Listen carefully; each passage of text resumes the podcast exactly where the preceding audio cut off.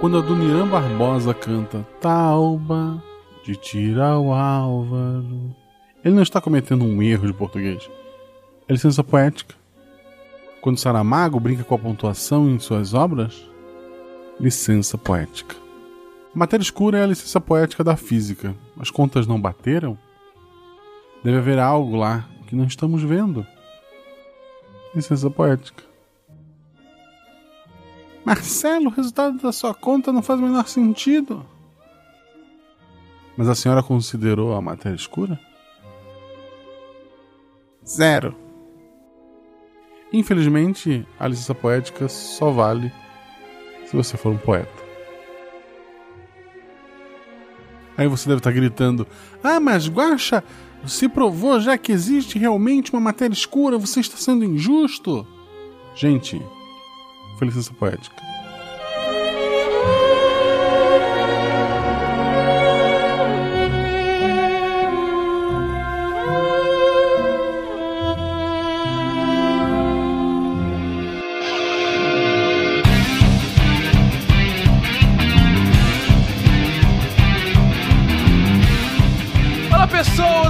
Malto Fenca, diretamente de São Paulo, e é muito emblemático que no dia que a gente está gravando de hoje, sim, estou datando logo no início do episódio, dia das debates presidenciais, os últimos debates presidenciais, o cast seja sobre matéria escura. Aqui é Bruno Galas de, do Rio Grande do Sul e, dada qualquer regra, mesmo fundamental ou necessária para a ciência, há circunstâncias em que é recomendável não só ignorá-las, mas também assumir o seu oposto. Paul Feyerabend, físico e epistemólogo tesudo. Tesudo. Tesudo. Wala Wala! Aqui é o Pena falando de São Paulo e é hoje que nós vamos separar os homens dos meninos ou os machos dos maricas. Eita! Meu Deus do céu. Oi, oi, gente. Aqui é Camila, falando do Rio de Janeiro, também conhecido como Inferno, porque o calor aqui não para. Especial sem ventilador, né? Exatamente. Horror, medo, desespero, sim! Aqui é Armando de São Bernardo do Campo e eu estarei nos seus piores pesadelos, nos sidecasts de física. Ok. Diga as pastas da Catarina que é Marcelo Guaxinim. E se eu invento alguma coisa porque minha conta não tá fechando, riem de mim. É. Você está ouvindo o SciCast, porque a ciência tem que ser divertida.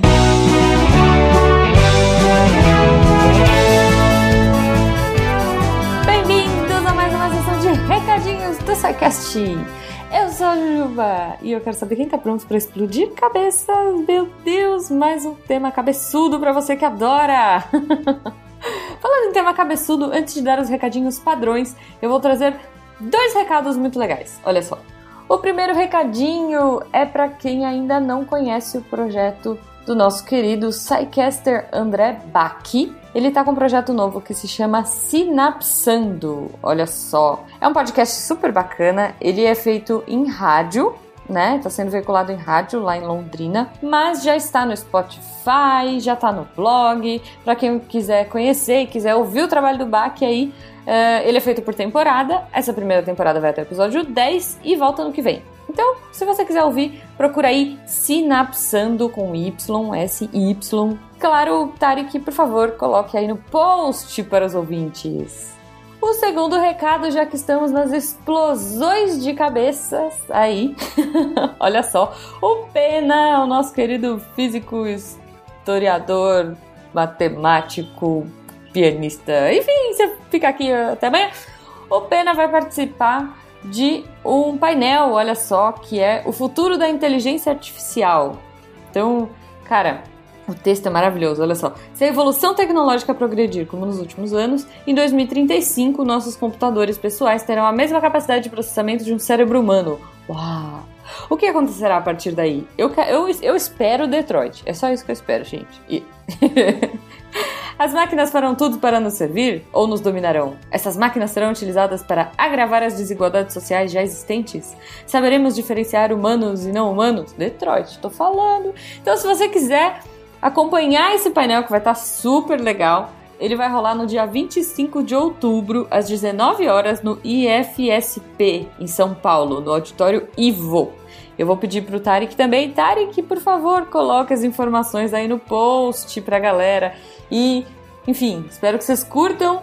Depois discutam aqui comigo quem já jogou Detroit, é, quem curte, quem não curtiu, enfim, vamos ter robôs, não vamos, liberdade aos robôs, não liberdade, que é isso aí. Enfim, mas não é de robôs que a gente veio falar, a gente veio falar desse episódio maravilhoso, Matéria Escura. Mais uma vez, rapidamente, se você quiser entrar em contato com a gente e falar que, meu Deus, meu cérebro derreteu, caramba, muitas informações ao mesmo tempo, sinapsando, painel do Pena, é, matéria escura, tudo de uma vez, como que você faz? Se for um Fala Que Eu Discuto, contato.com.br. Se for para discutir e para trocar ideias e para tirar dúvidas e conversar com a nossa comunidade deviante, você entra lá no post e comenta. Com certeza os meninos vão entrar lá e vão conversar com você, vão trocar ideia, ou o seu e-mail será lido no Derivadas. Mais uma vez, eu gostaria de agradecer a todos vocês, nossos patronos, que fazem esse projeto ser possível e que tornam a ciência mais divertida. Se você ainda não é nosso patrono, você pode, a partir de um real, fazer parte desta linda família científica. então é isso, agora vamos para o episódio. Boa sorte a todos nós. Beijo!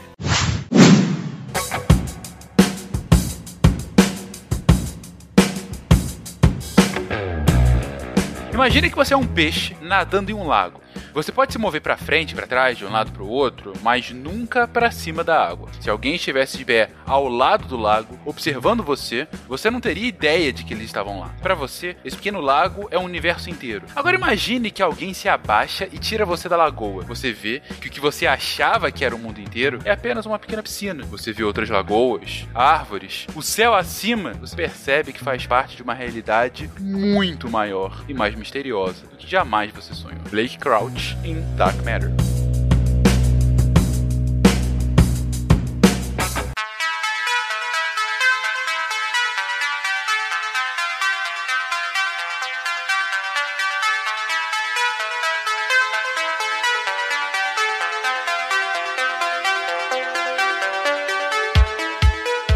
Queridões, cara, vamos lá. Já começamos do início aqui pedindo a você, querido ouvinte, expanda seus horizontes, respire fundo, cast de física, física teórica, astrofísica, aquela coisa, sabe? Você sabe que vai ser exigido hoje. Eu serei exigido hoje, todos seremos exigidos hoje. Gente, vamos lá. O que é matéria escura? Matéria escura é uma coisa que a gente não vê, mas acha que tá lá. Abraço, tchau. Ótimo. A gente não vê, mas acha que tá lá. Beleza, começamos bem. Mas é o éter 2.0? É quase isso. Ah, bom, começamos muito bem. Matéria escura é algo que a gente não sabe exatamente o que é. A gente tem algumas evidências. É, a gente vai falar nesse cast sobre o histórico de quais foram as primeiras evidências, por que a galera começou a achar que existia algo além né? Uma matéria que estava ali. E, e, hoje a gente tem algumas hipóteses para entender o que, que ela é. O que a gente sabe é que ela basicamente é uma matéria que não interage ou não deve interagir com é, fótons, ou seja, com a, a, força eletromagnética. Agora que a gente já teve o cast de partículas, então a gente pode, os nossos ouvintes já sabem que o fóton, que é a luz, é, na verdade, o portador da energia, da força eletromagnética. Então, se algo não interage com o eletromagnetismo, ele não vai interagir com a luz também. Então, uh, são coisas que é difícil de ver, porque se não interage com a luz, a luz passa através dela. Então, quando a gente olha para o espaço, Fencas, quando a gente olha aqui para o nosso céu de noite, a gente vê um monte de luz, né? É, um monte de brilho, e ali a gente sabe que tem matéria, porque onde tem um brilhozinho tem uma estrela que está produzindo luz. E a gente sabe que as estrelas são corpos enormes. Então, quando você olha um sistema solar, a maior parte da massa desse sistema solar a gente acreditava que estava no seu Sol. Então todo mundo, quando a gente olhava para o céu noturno, a gente viu um monte de brilho e falava, olha, aqui são as matérias, a massa do universo é distribuída nesse monte de brilho. E aí, de repente, a gente olha e fala, caraca, não é bem assim, tem um monte de matéria que não é essas coisas que estão brilhando, são coisas que talvez não interajam nem com a luz, que não emitem nem refletem luz. Fudeu, é isso. Ou seja, tem algo lá que é intangível, mas que tá lá. Aí que tá. Se fosse intangível mesmo, aí tanto faz, porque a gente não teria nenhum meio de detectar, né? Então seria. Pode ser que tenham coisas intangíveis por aí, mas é que isso é na mesma. Se não tem nenhum método de detecção, é melhor a gente supor que não existe. É, tipo o dragão invisível da garagem, do Sagan. Exatamente, o dragão da garagem. Isso é propaganda dos outros, peraí com isso, mentira. Catim pra eles. Mas tem coisas que interagem com essa matéria. Então, a, o que a gente sabe é que essa matéria, seja lá qual for, ela interage com a gravidade.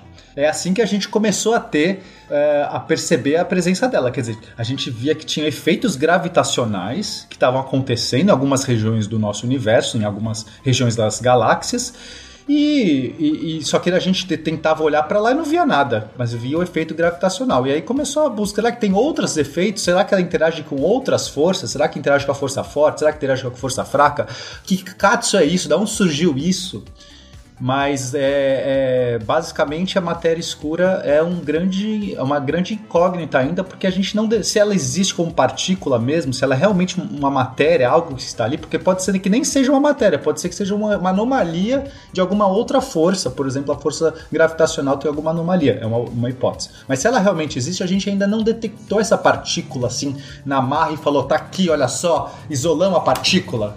Assim como um buraco negro, a gente não consegue enxergar ele, a gente não vê ele num telescópio, mas a gente consegue ver os efeitos dele, né? Efeitos gravitacionais, estrelas girando em volta, essas coisas indiretas. A matéria escura é a mesma coisa. Uma coisa muito interessante que está acontecendo com esse ramo de pesquisa é que você está começando a ter uma comunicação direta entre físicos de partículas e astrônomos. Isso é uma coisa assim que antes não, não tinha essa comunicação tão direta. Mas a matéria escura virou uma incógnita tão grande que, as pessoas querem detectar, querem saber como detectar e está tendo essa comunicação. E agora o que tem surgido são congressos para tentar juntar os dois pontos de vista da matéria escura, que é entender qual partícula compõe a matéria escura, se for uma partícula, se for matéria, e entender como que isso pode ser visto no universo. Então é uma comunicação, assim, é uma coisa muito legal que está acontecendo na comunidade de hoje, que antes nunca tinha acontecido. É verdade. E é uma área que é tão importante a gente ter as detecções essa parte experimental mesmo de, da galera dos astrônomos olhando para esse monte de galáxias, esse monte de aglomerado de estrela, fazendo medições, usando um aparato extremamente tecnológico e uma galera extremamente teórica, conseguindo modelar isso, porque é uma física de altíssimo nível, Fencas.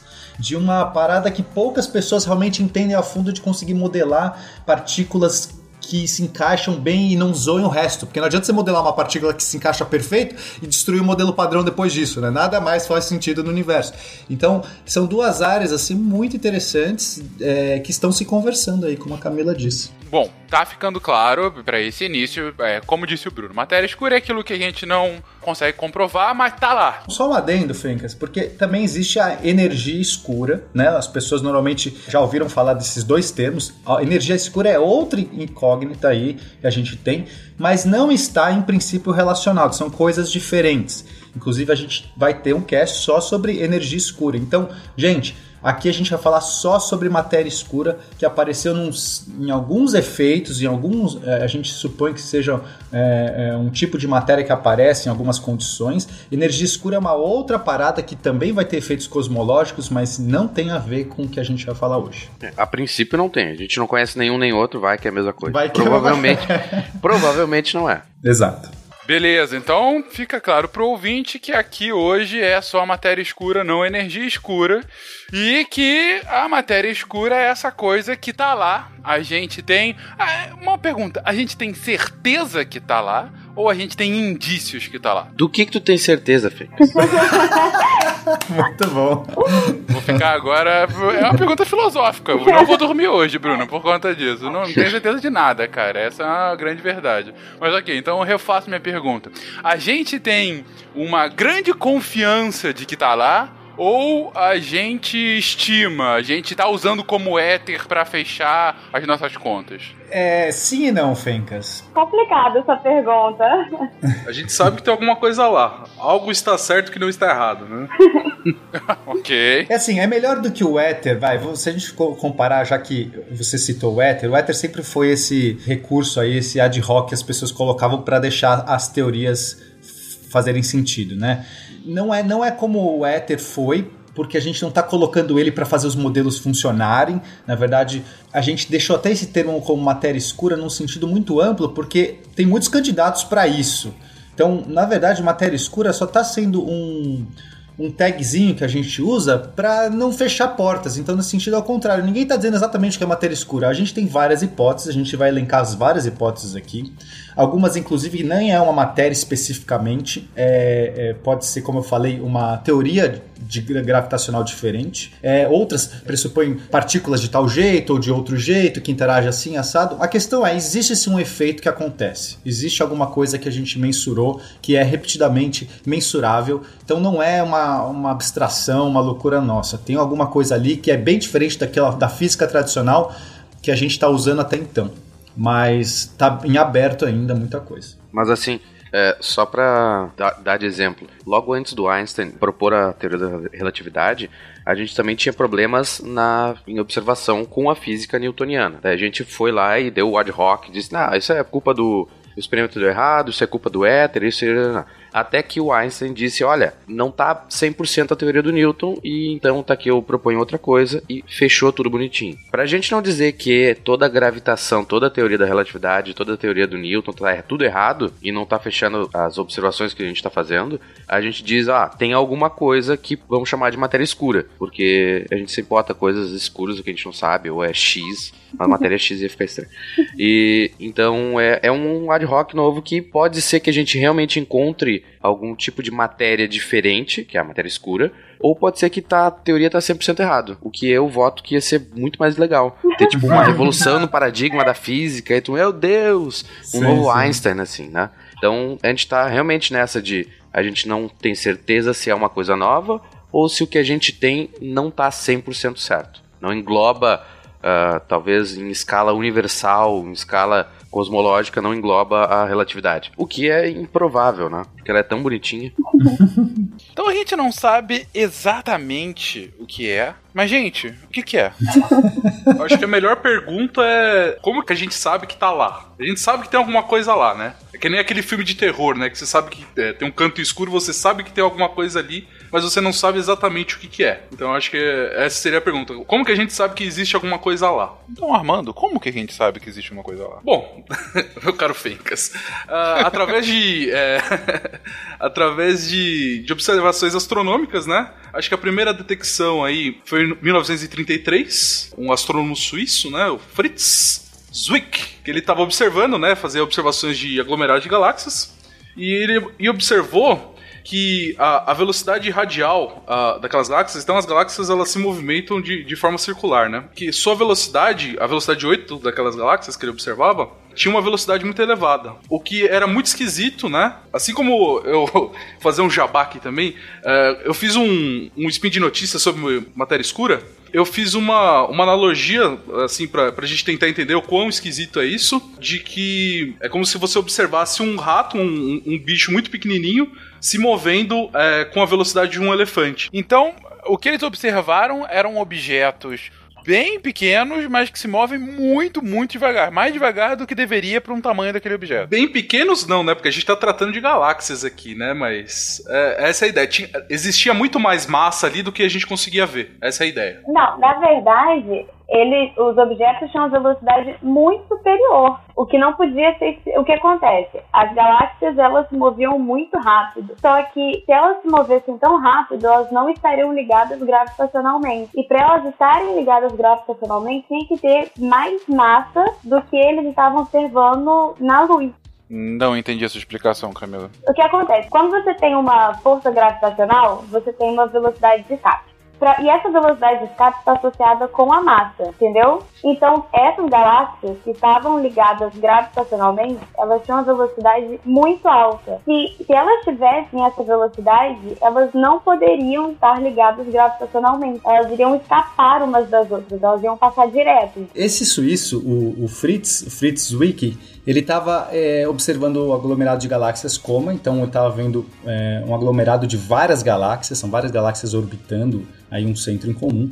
E ele aplicou um, um teorema chamado Teorema de Virial, que relaciona a energia cinética média dessas galáxias com a energia potencial. O que significa isso, Fencas? Então, primeiro ele conseguiu medir a velocidade radial de algumas dessas galáxias. Ele não mediu de todas, imagina, ele só mediu de oito. Oito estava bom para ele.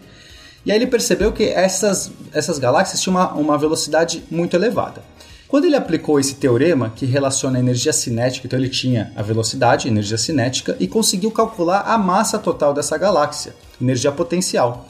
E ele percebeu que é, essa, essa, essa, matéria, essa, essa quantidade de massa total que ele estava conseguindo era muito inferior ao que, ao que deveria ser, ao, ao número é, que ele calculou. Então ele calculou um número muito alto de, de energia potencial, só que ele media, ele observava, olhando para as estrelas e fazendo uma relação entre luminosidade que ele recebia e matéria e massa, assim como a gente consegue fazer normalmente com o Sol, com qualquer tipo de estrela, você olha o brilho daquela estrela e você consegue calcular a massa daquela estrela, tá? Tem uma relação aí de brilho com massa. Então ele olhava o brilho das coisas, calculava uma matéria, uma massa. Ele usava esse teorema do virial usando energia cinética, calculava uma massa muito maior.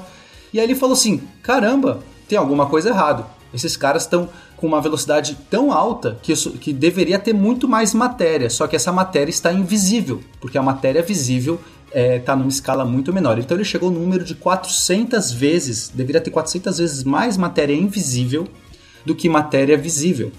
Isso não é um problema, tá, Fencas? Assim, porque até então pode ter matéria invisível mesmo. Existem muitos candidatos, muitas coisas que não brilham. Buraco negro não brilha, é, estrelas é, é, anãs marrons não brilham. É, Planeta. No, planeta não brilha, é, nuvens nuvens aquecidas que não, não se aqueceram muito também não brilham. Quer dizer, tudo bem, ele não achou, ele achou muito esquisito porque era 400 vezes, assim, né, a gente estima que a maior parte da matéria está nas estrelas, está nas coisas visíveis, nas coisas brilhantes.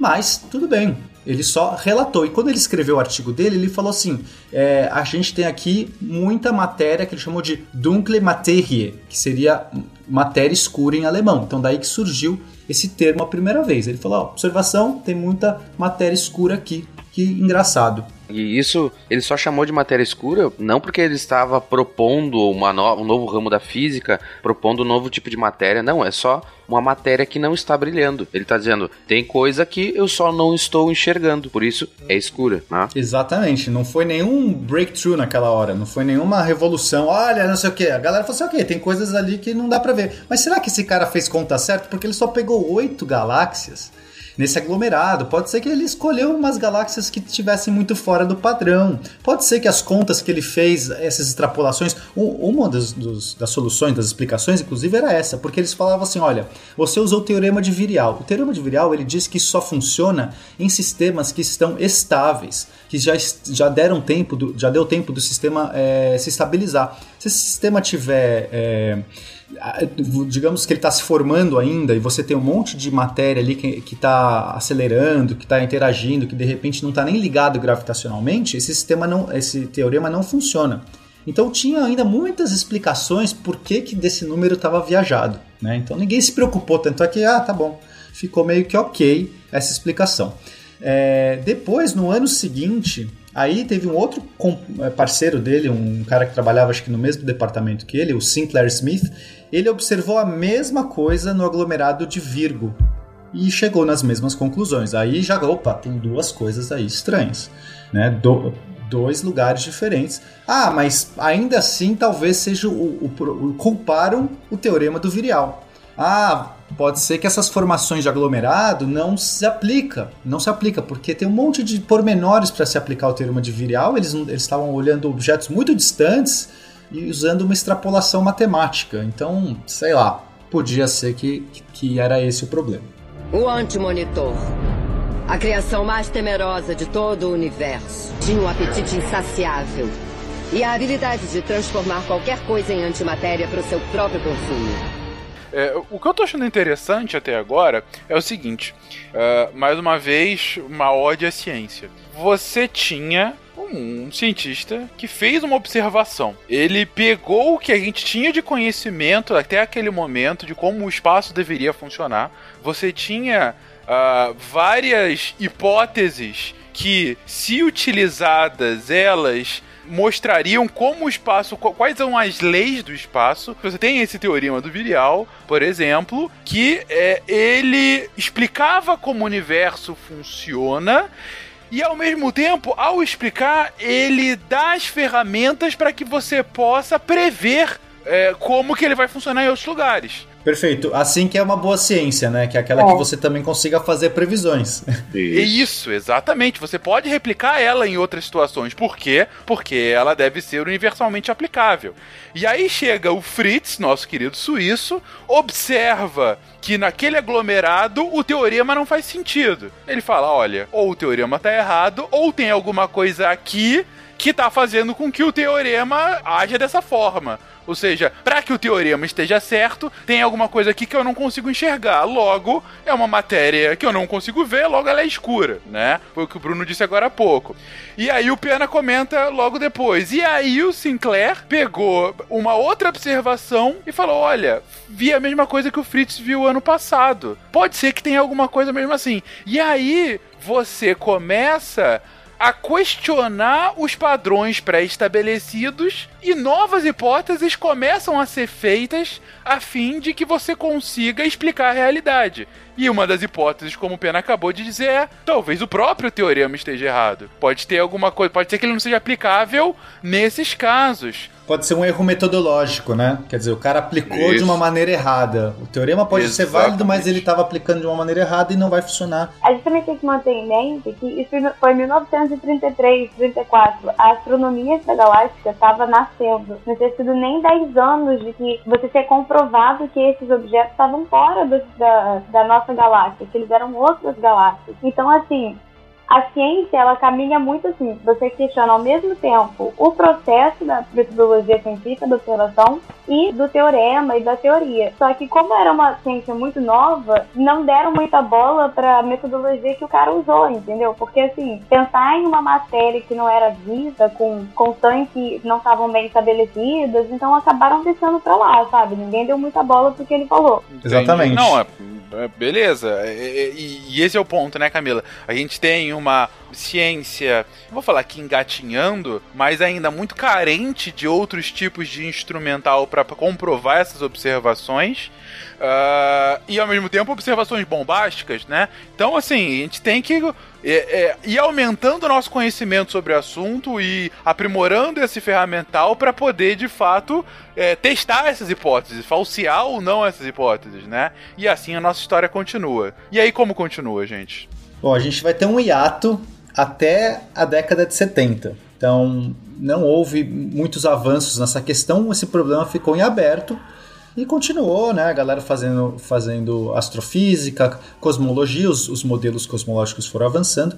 Aí em 1970, lá por volta de 70 e poucos, é, começaram uh, algum, vários autores, entre eles uh, a Vera Rubin, que, que foi uma das que mais uh, fez esse tipo de observação, começaram a estudar rotação de galáxias usando algumas emissões no visível, né? Então, como é que a gente faz isso? Então, eu estou vendo uma galáxia espiral, por exemplo, a Via Láctea. A Via Láctea talvez não seja a melhor porque a gente está inserido nela, mas a gente pode olhar outras galáxias em espiral. E aí você olha os braços, né, Fencas? Quando você olha uma galáxia em espiral, ela tem vários braços, tudo bem? Uhum, São como uhum. se fosse um catavento, assim. Você vai girando e tem aqueles bracinhos meio inclinadinhos, né?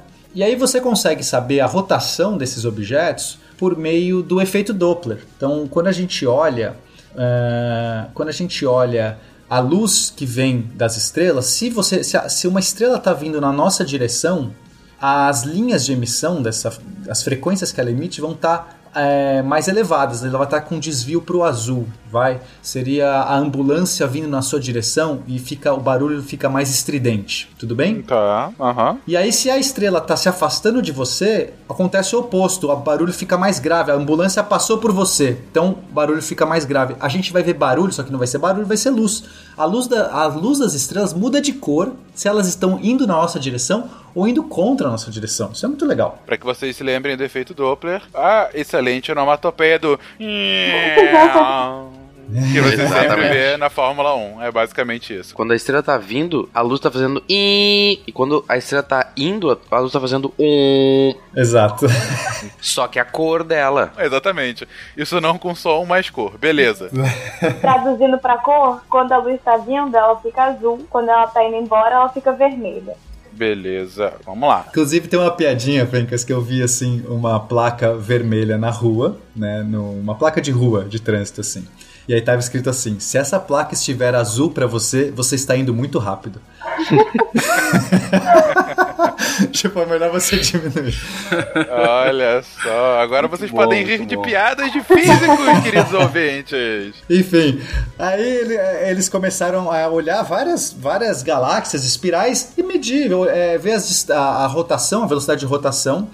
E o que eles notaram é que os braços dessas galáxias em espiral, então quanto mais afastada uma estrela estiver nesses braços, elas deveriam naturalmente, pela lei de Kepler, que a gente entende de rotação, de, de órbita de corpos, deveria diminuir a sua velocidade. Né? As velocidades deveriam ficar mais lentas conforme você se afasta do centro, assim como a gente vê no nosso sistema solar. Você vai ver lá, Plutão está girando muito mais lento do que a Terra, né, ao redor do Sol. Isso acontece meio que pela justamente por essas leis da gravitação aí newtonianas. Só que eles notaram que não, que os braços dessas galáxias mantinham a mesma rotação, mesmo com estrelas mais afastadas. Então, a partir de um ponto, quanto mais afastada a estrela tivesse, ela continuava tendo a mesma velocidade, às vezes até uma velocidade acima.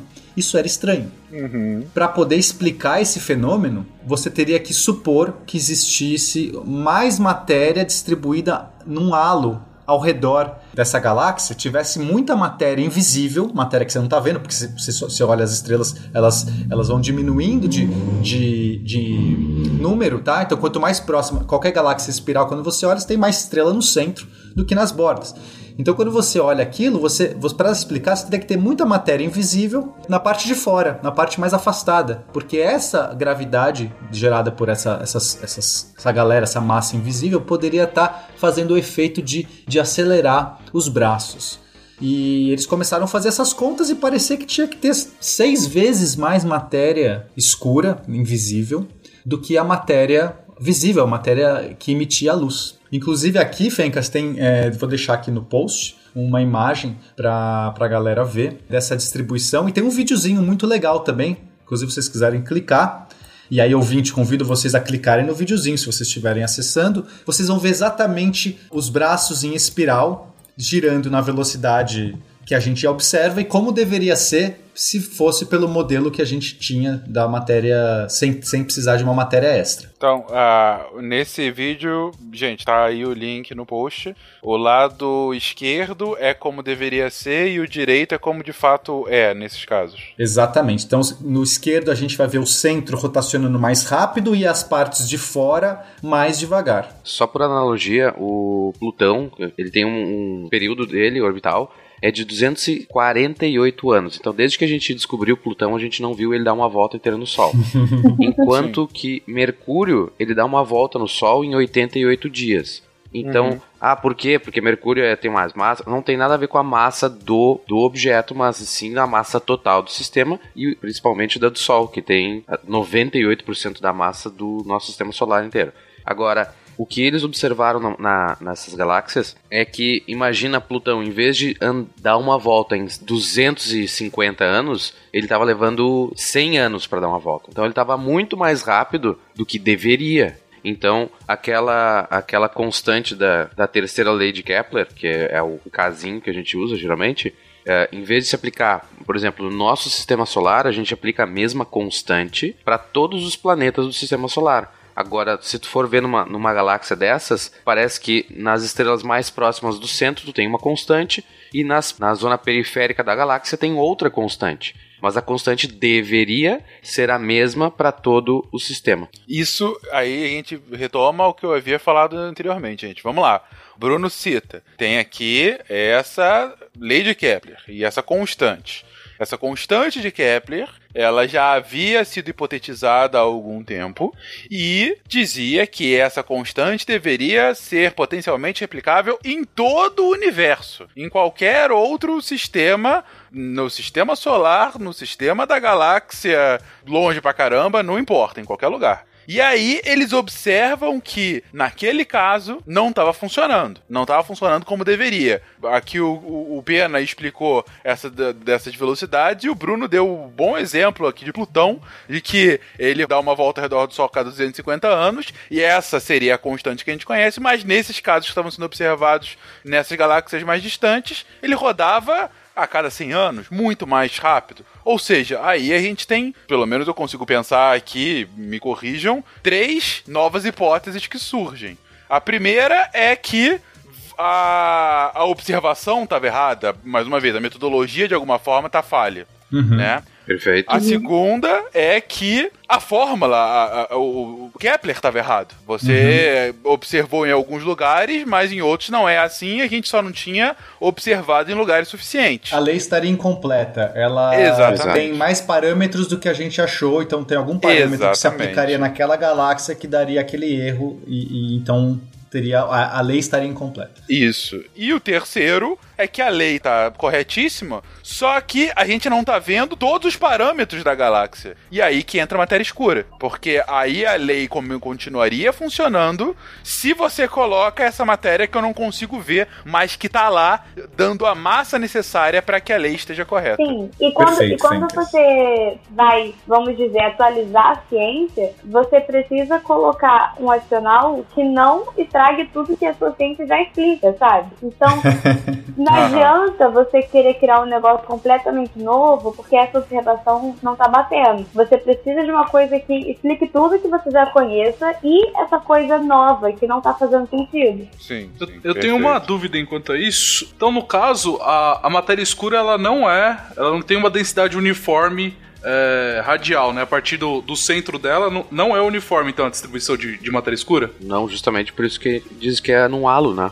Não, então aí que tá. Aqui a gente ainda não, sa- não sabe dizer. Ah, em princípio, poderia, é, ela poderia ser uniforme ou ela pode estar mais concentrada só ao redor. É, então, porque para explicar Plutão, por exemplo, teria que ter uma concentração maior de, de, de matéria escura é, na região próxima a Plutão, por exemplo, né? Se pegar esse caso aí.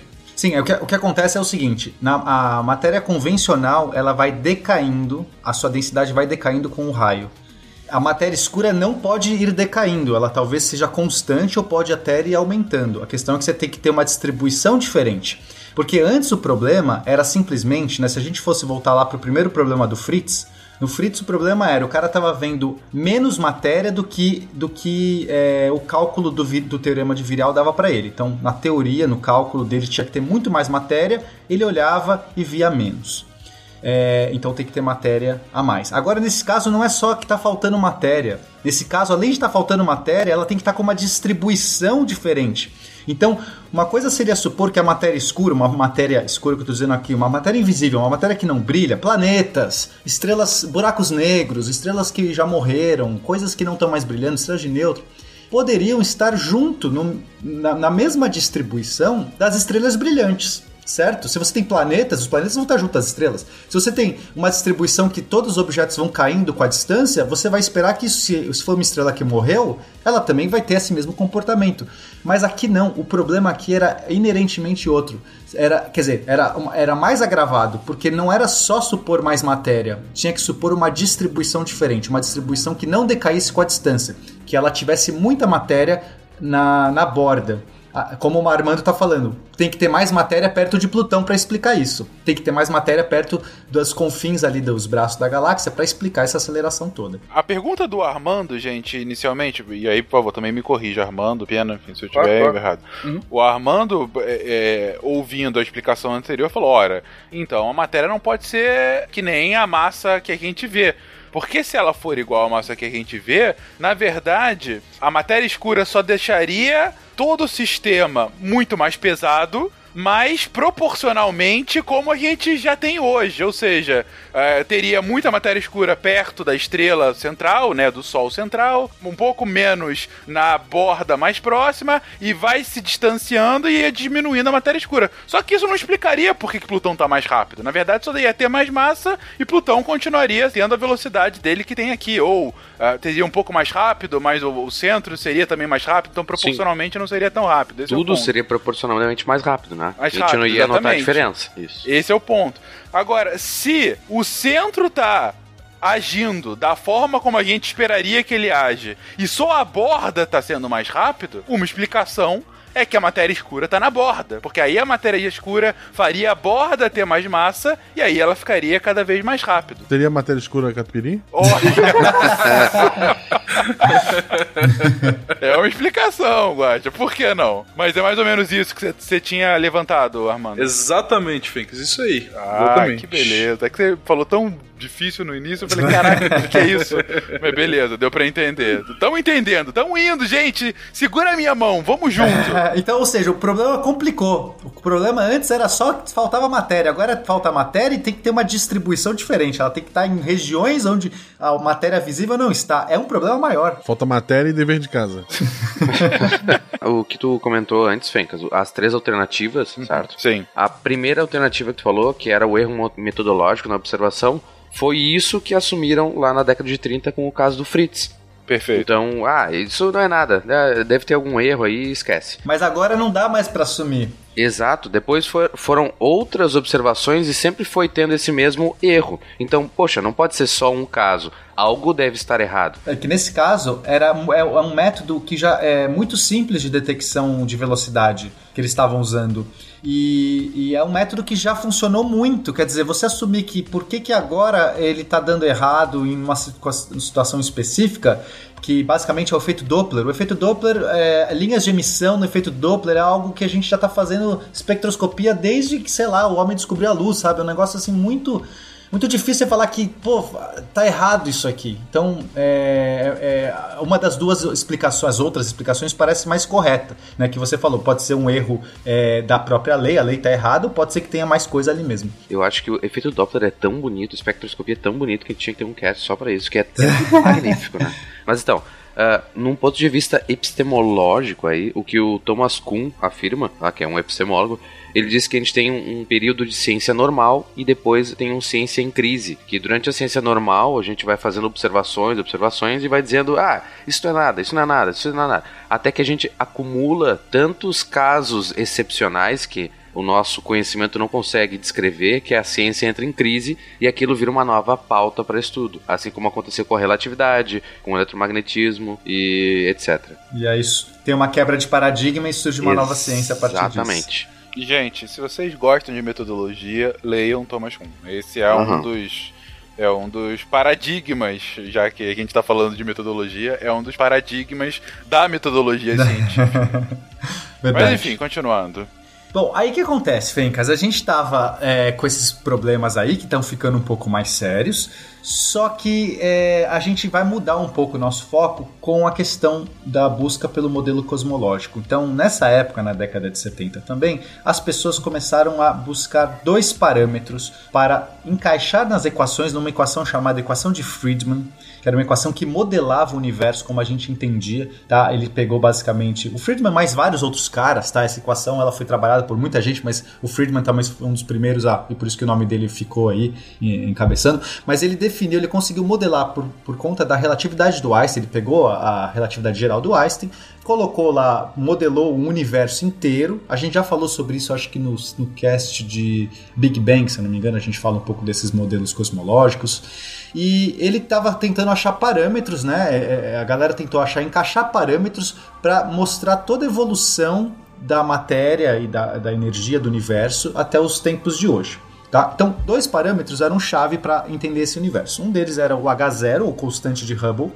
Basicamente, era uma constante que definia a expansão do universo. Eles sabiam que o universo estava expandindo, justamente porque o Hubble fez as observações dele e mostrou: olha, o universo está expandindo. O Einstein depois falou: caramba, por que, que eu não, não saquei isso antes? Porque o Einstein mudou a equação, colocou um parâmetro a mais na equação dele para impedir que o universo expandisse, e que ele chamou de maior erro da vida dele. Mas então a galera sabia que o universo estava expandindo, a questão é saber qual a taxa. Então essa constante chamada constante Hubble sempre ficou brincando aí. Eu até citei que o cara usou uma constante errada de Hubble para fazer a, a, detecção lá na década de 30 e depois eles foram corrigindo. Então esse é um parâmetro que a galera está procurando. E o outro é a taxa de desaceleração do universo, que a gente chama de Q0.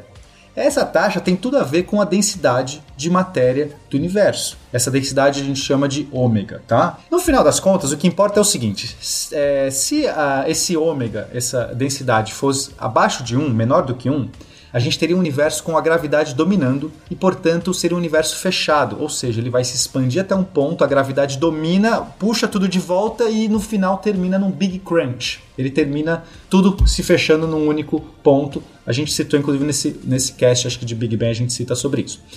Se a gente tivesse um ômega maior do que 1, a gente teria um universo aberto que ele vai se expandir para sempre, tá? Basicamente, o universo vai crescendo, vai crescendo, vai crescendo e para sempre. Ômega igual a 1 seria o universo plano. Ele vai se expandindo, mas cada vez menos.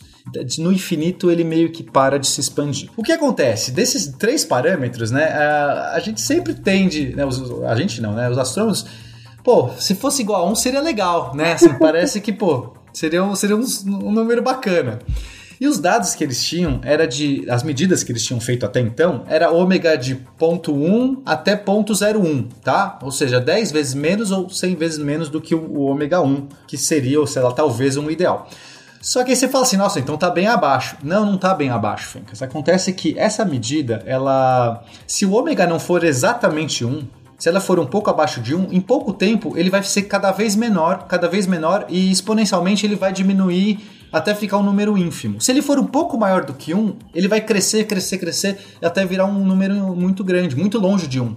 Então esse ponto 1 ou ponto 01 é muito perto de 1, para não parecer verdade que, que deveria ser 1, entende quero dizer? Eles estão errando por só 10 ah, vezes entendi, ou 100. Seria entendi. uma coincidência tão absurda eles estarem medindo o universo na época certa em que o parâmetro estivesse perto de 1, mas não é 1.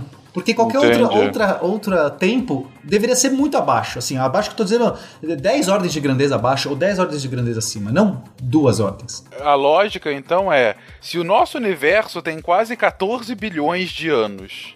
E agora que a gente está medindo qual é a taxa de expansão dele. Se ele não for exatamente equilibrado, um pouco a mais ou um pouco a menos do que essa taxa de equilíbrio, que seria 1, isso já seria desde o início. E desde o início ele já seria desequilibrado e ele iria se desequilibrando cada vez mais. Ele poderia estar muito abaixo, se aproximar muito de um e depois diminuir de novo. E seria incrível a gente medir bem na hora que ele tá perto de 1. Ele poderia lá no começo ah, do universo estar tá, tipo 0.0000001. Aí ele Entendi. vai se aproximando de 1, mas ele nunca pode cruzar. Se ele, se ele for eminentemente abaixo de 1, ele nunca vai cruzar. Entendeu? Okay. Mas ah, de qualquer jeito seria incrível a gente medir na hora que ele tá perto, né? Você fala, caraca, entendi. É uma puta coincidência de que nesse exato momento ele se aproximou do que a gente acha que seria essa taxa de estabilidade. É, um bilhão de anos à frente ele já seria muito abaixo, por exemplo. Ou, ou, muito acima, entendeu? Então, ou muito acima, entendi, entendi. Então, nesse sentido, é, pareceu que, cara, deve ser um, sabe? Aquela coisa assim, sei lá, faz. É, talvez a gente esteja errando, é muito, a gente não mediu o universo inteiro, a gente, erra, a gente errar a matéria do universo numa escala de, de 10 ou 100 é razoável do que pensar que a gente acertou o momento exato da medida para que ele esteja perto de um. Então, houve uma grande iniciativa, uma grande é, iniciativa, não, uma grande vontade, na verdade, das pessoas de tentar corrigir esse, esse modelo e tentar já achar a explicação das duas anomalias, tanto da, dos braços das galáxias espiraladas quanto os aglomerados de galáxia. Porque se está faltando matéria para o meu universo, esse ômega é uma densidade de matéria, então está tá baixo, eu preciso ter mais matéria. Então, se eu corrigir essa matéria numa escala de 10 até 100, eles né, variavam esses números, estavam incipientes, talvez explique, é, é, resolva o problema do o modelo cosmológico e já resolva o modelo das duas anomalias que a gente tinha. E foi por isso que deu um novo fôlego para a galera pensar que essa, essa matéria escura era muito real mesmo. Deveria existir mais matéria no universo.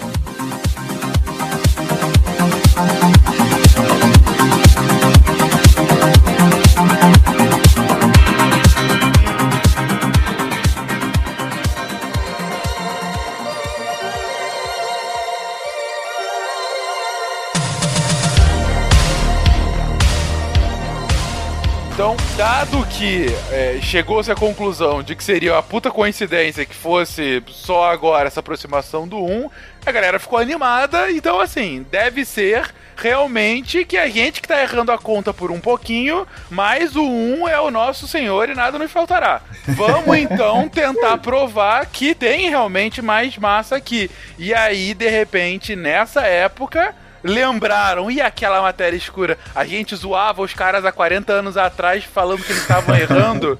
Deve ser isso, pode ser isso, vamos ver se é isso. E aí voltou-se a falar de matéria escura, mais ou menos isso. Isso, voltou à tona, né? E por que que voltou à tona? Porque se eles estão errando numa escala de 10, se aquela, aquele ômega não é 0.1 mais 1, ou seja, o que o Pena falou, eles estão errando numa escala de 10. E pra errar numa escala de 10, ou numa escala de 100, uma escala bem próxima e não uma escala de muitos zeros, significa que talvez isso seja explicado por aquela matéria que a gente não estava considerando. E com essa matéria a gente consegue recalcular a massa total do universo e aí o 1 se aproxima e aí a massa escura faz sentido e a gente encontra a verdade e a vida.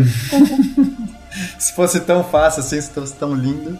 Ah, mas aqui a gente tá engrandecendo tudo. E como que essa procura foi feita a partir daí, então? Não, não, já, já começa que matéria escura é um péssimo nome, tá? Queria deixar registrado. Ah, é? Por quê? Se, se ela, se ela não tem cor, que não matéria invisível ou magia. Magia. Magia, isso é muito bom. Por que que esse planeta tá girando tão rápido? Magia. Ah, tá bom então. Mas é, isso é muito bom, Guacha, porque ele poderia sim chamar de matéria invisível, mas lá no início, lá o Fritz, ele disse: Eu só não consigo enxergar, por exemplo, uh, se tiver um buraco negro, se tiver um planeta, se tiver muita poeira, como o Pena já comentou, pode ser que seja isso. Essas coisas não são invisíveis, mas para nós, uh, a uma distância tão longe, a gente não consegue enxergar elas porque elas não têm luminosidade própria. Naquele momento. Então, depois que tu viu o erro, por que não corrigir o erro? ah, é.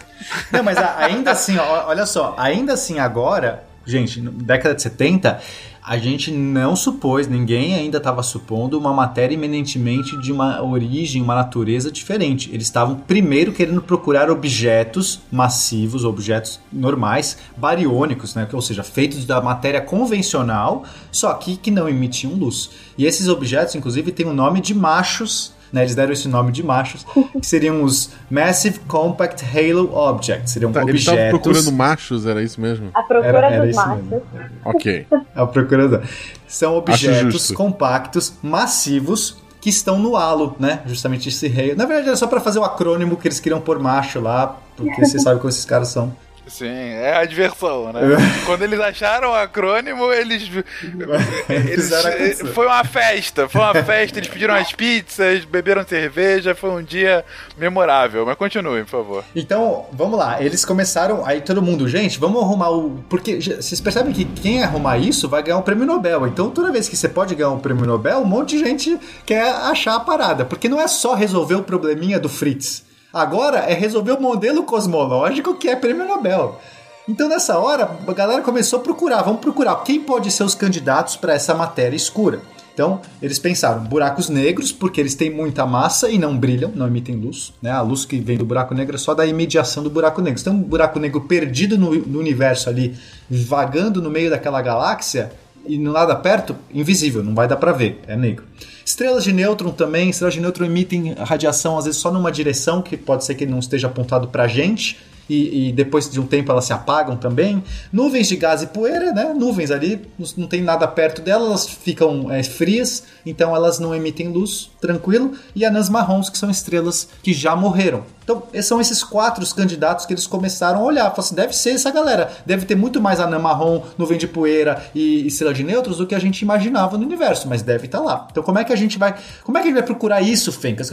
A gente tinha um problema lá atrás, que era usando o teorema do Virial, e o teorema do Virial usava a dinâmica dos corpos para calcular a massa deles. E você já viu que isso pode dar problema, né? A galera não queria mais usar a dinâmica dos corpos, que poderia estar naquela, nas premissas falhas, eles queriam usar uma- um método mais confiável.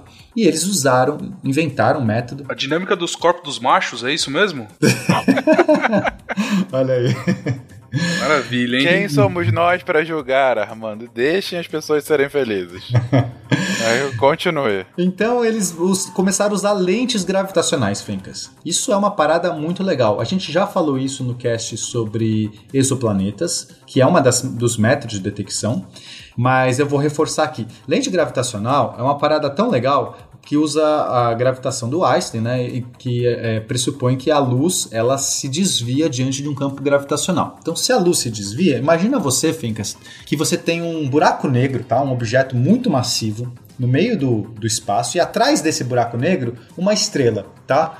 Ou pensa melhor, o buraco negro está passando na frente dessa estrela, ok? Você tem uma estrela brilhando, você está vendo a luz da estrela. De repente vai passar um buraco negro na frente. O que vai acontecer? Quando o buraco negro passar bem na frente, ele vai tapar aquela estrela. Tudo bem. Mas a, a luz que essa estrela está emitindo ao redor do buraco negro, então à direita do buraco negro, à esquerda, acima e abaixo, vai fazer uma curva. E quando ela fizer uma curva, ela talvez chegue de novo nos seus olhos, porque ela se curva. E quando ela chega nos seus olhos, você vê uma imagem repetida dessa estrela, quatro estrelas, ou várias estrelas, ou às vezes até um todo um efeito de lente mesmo, como se fosse uma, uma- um, um rastro circular. Isso. Por exemplo, vocês podem ver no, o- no filme no Interstellar. Podia ter um Prometheus esse legal, né? Mas no Interstellar, a gente vê o, o Gargantua lá. É, Aham, ele parece uma estrela brilhante, tem o halo, em, porque é, tem o, o disco de acreção que tá incandescente. Uhum. E. Posso chamar de incandescente? Pode. Obrigado. e, e o- só, só que a gente consegue ver o disco de acreção do outro lado por causa do efeito de lente. Entendi, porque na verdade a luz está passando pela estrela, só que a gravidade da estrela é tão forte que ela está puxando e formando esse efeito que o Pena explicou agora há pouco. É, exatamente como uma lente de vidro mesmo, né? Quando você olha um objeto numa lente de vidro, você consegue ver ele, ele, é, formando uma imagem num outro eixo, né? A luz faz uma curva, você Sim. consegue ver. Você consegue ver, às vezes, o mesmo objeto, se você olhar com meio que dentro do vidro e fora do vidro, você vê um objeto fora do vidro e outro por dentro do vidro. E Entendi. esse efeito gravitacional gera exatamente esse efeito de lente, é realmente uma lente. Então, é, eles começaram a tentar achar esses machos, procurando, olhando a, a várias regiões do, do, do espaço, nessas regiões onde eles achavam que tinha que ter muita matéria. Então, se tem muita matéria ali, né, uma ordem absurda, cinco vezes mais matéria pelo menos, então vai ter muito objeto fazendo lente gravitacional. Então, eles começaram a olhar é, é, estrelas distantes em outras regiões afastadas e, e tentando ver quando essa estrela passasse pela frente de um objeto invisível mais massivo, deveria fazer curva surgir imagens múltiplas ou fazer esse efeito lenticular. Entendi. Então o que eles estavam procurando eram lentes por aí, era uma gravidade que estava alterando como a luz deveria funcionar caso não tivesse aquela massa gigantesca lá. Exatamente. Então, um desses projetos é o projeto Eros. Teve o projeto Eros 1 e o 2. Eles ficaram por sete anos cada um, né? O Eros 1 acho que foi 95 até, sei lá, 2002. Eu não sei exatamente as datas, mas eles ficaram va- varrendo a nuvem de Magalhães, tá? Porque a nuvem de Magalhães ela é, deveria ter muita, né? é, a nuvem de Magalhães era um ótimo exemplo desses que deveria ter muito mais matéria escura, né? estimada, estimada matéria escura, e eles não acharam nada. Eles, na verdade, acharam um único candidato dessa varredura toda de sete anos, acharam um único candidato possível para ter feito aquilo. Eles- e, e eles deveriam ter, é, achar mais de 40, né? Se o modelo tivesse correto, de, ou seja, se existissem esses machos mesmo aí por aí invisíveis, eles deveriam achar mais de 40, eles acharam só um. E no final das contas, juntando mais, mais a detecção do Eros 1, eles a- praticamente removeram qualquer chance de ter uma qu- quantidade considerável de, de corpos desse tipo entre a massa da Lua e até massa de 15 sóis, que seria que é uma bastante coisa. Da Lua até 15 sóis, Fencas, é uma, é uma ordem de grande, são, sei lá, é Sim, uma- sim. 10 ordens de grandeza. E, e basicamente não tem, ou seja, é, nenhum, nenhum corpo aí, nenhum macho aí cumpriu o papel nessas ordens de grandeza. Nenhum macho serviu pro serviço, né, Ike? Exatamente. Como sempre, né? Como sempre. Você só espera que o cara abra uma, um pote de, de, de picles e mesmo assim não funciona, né?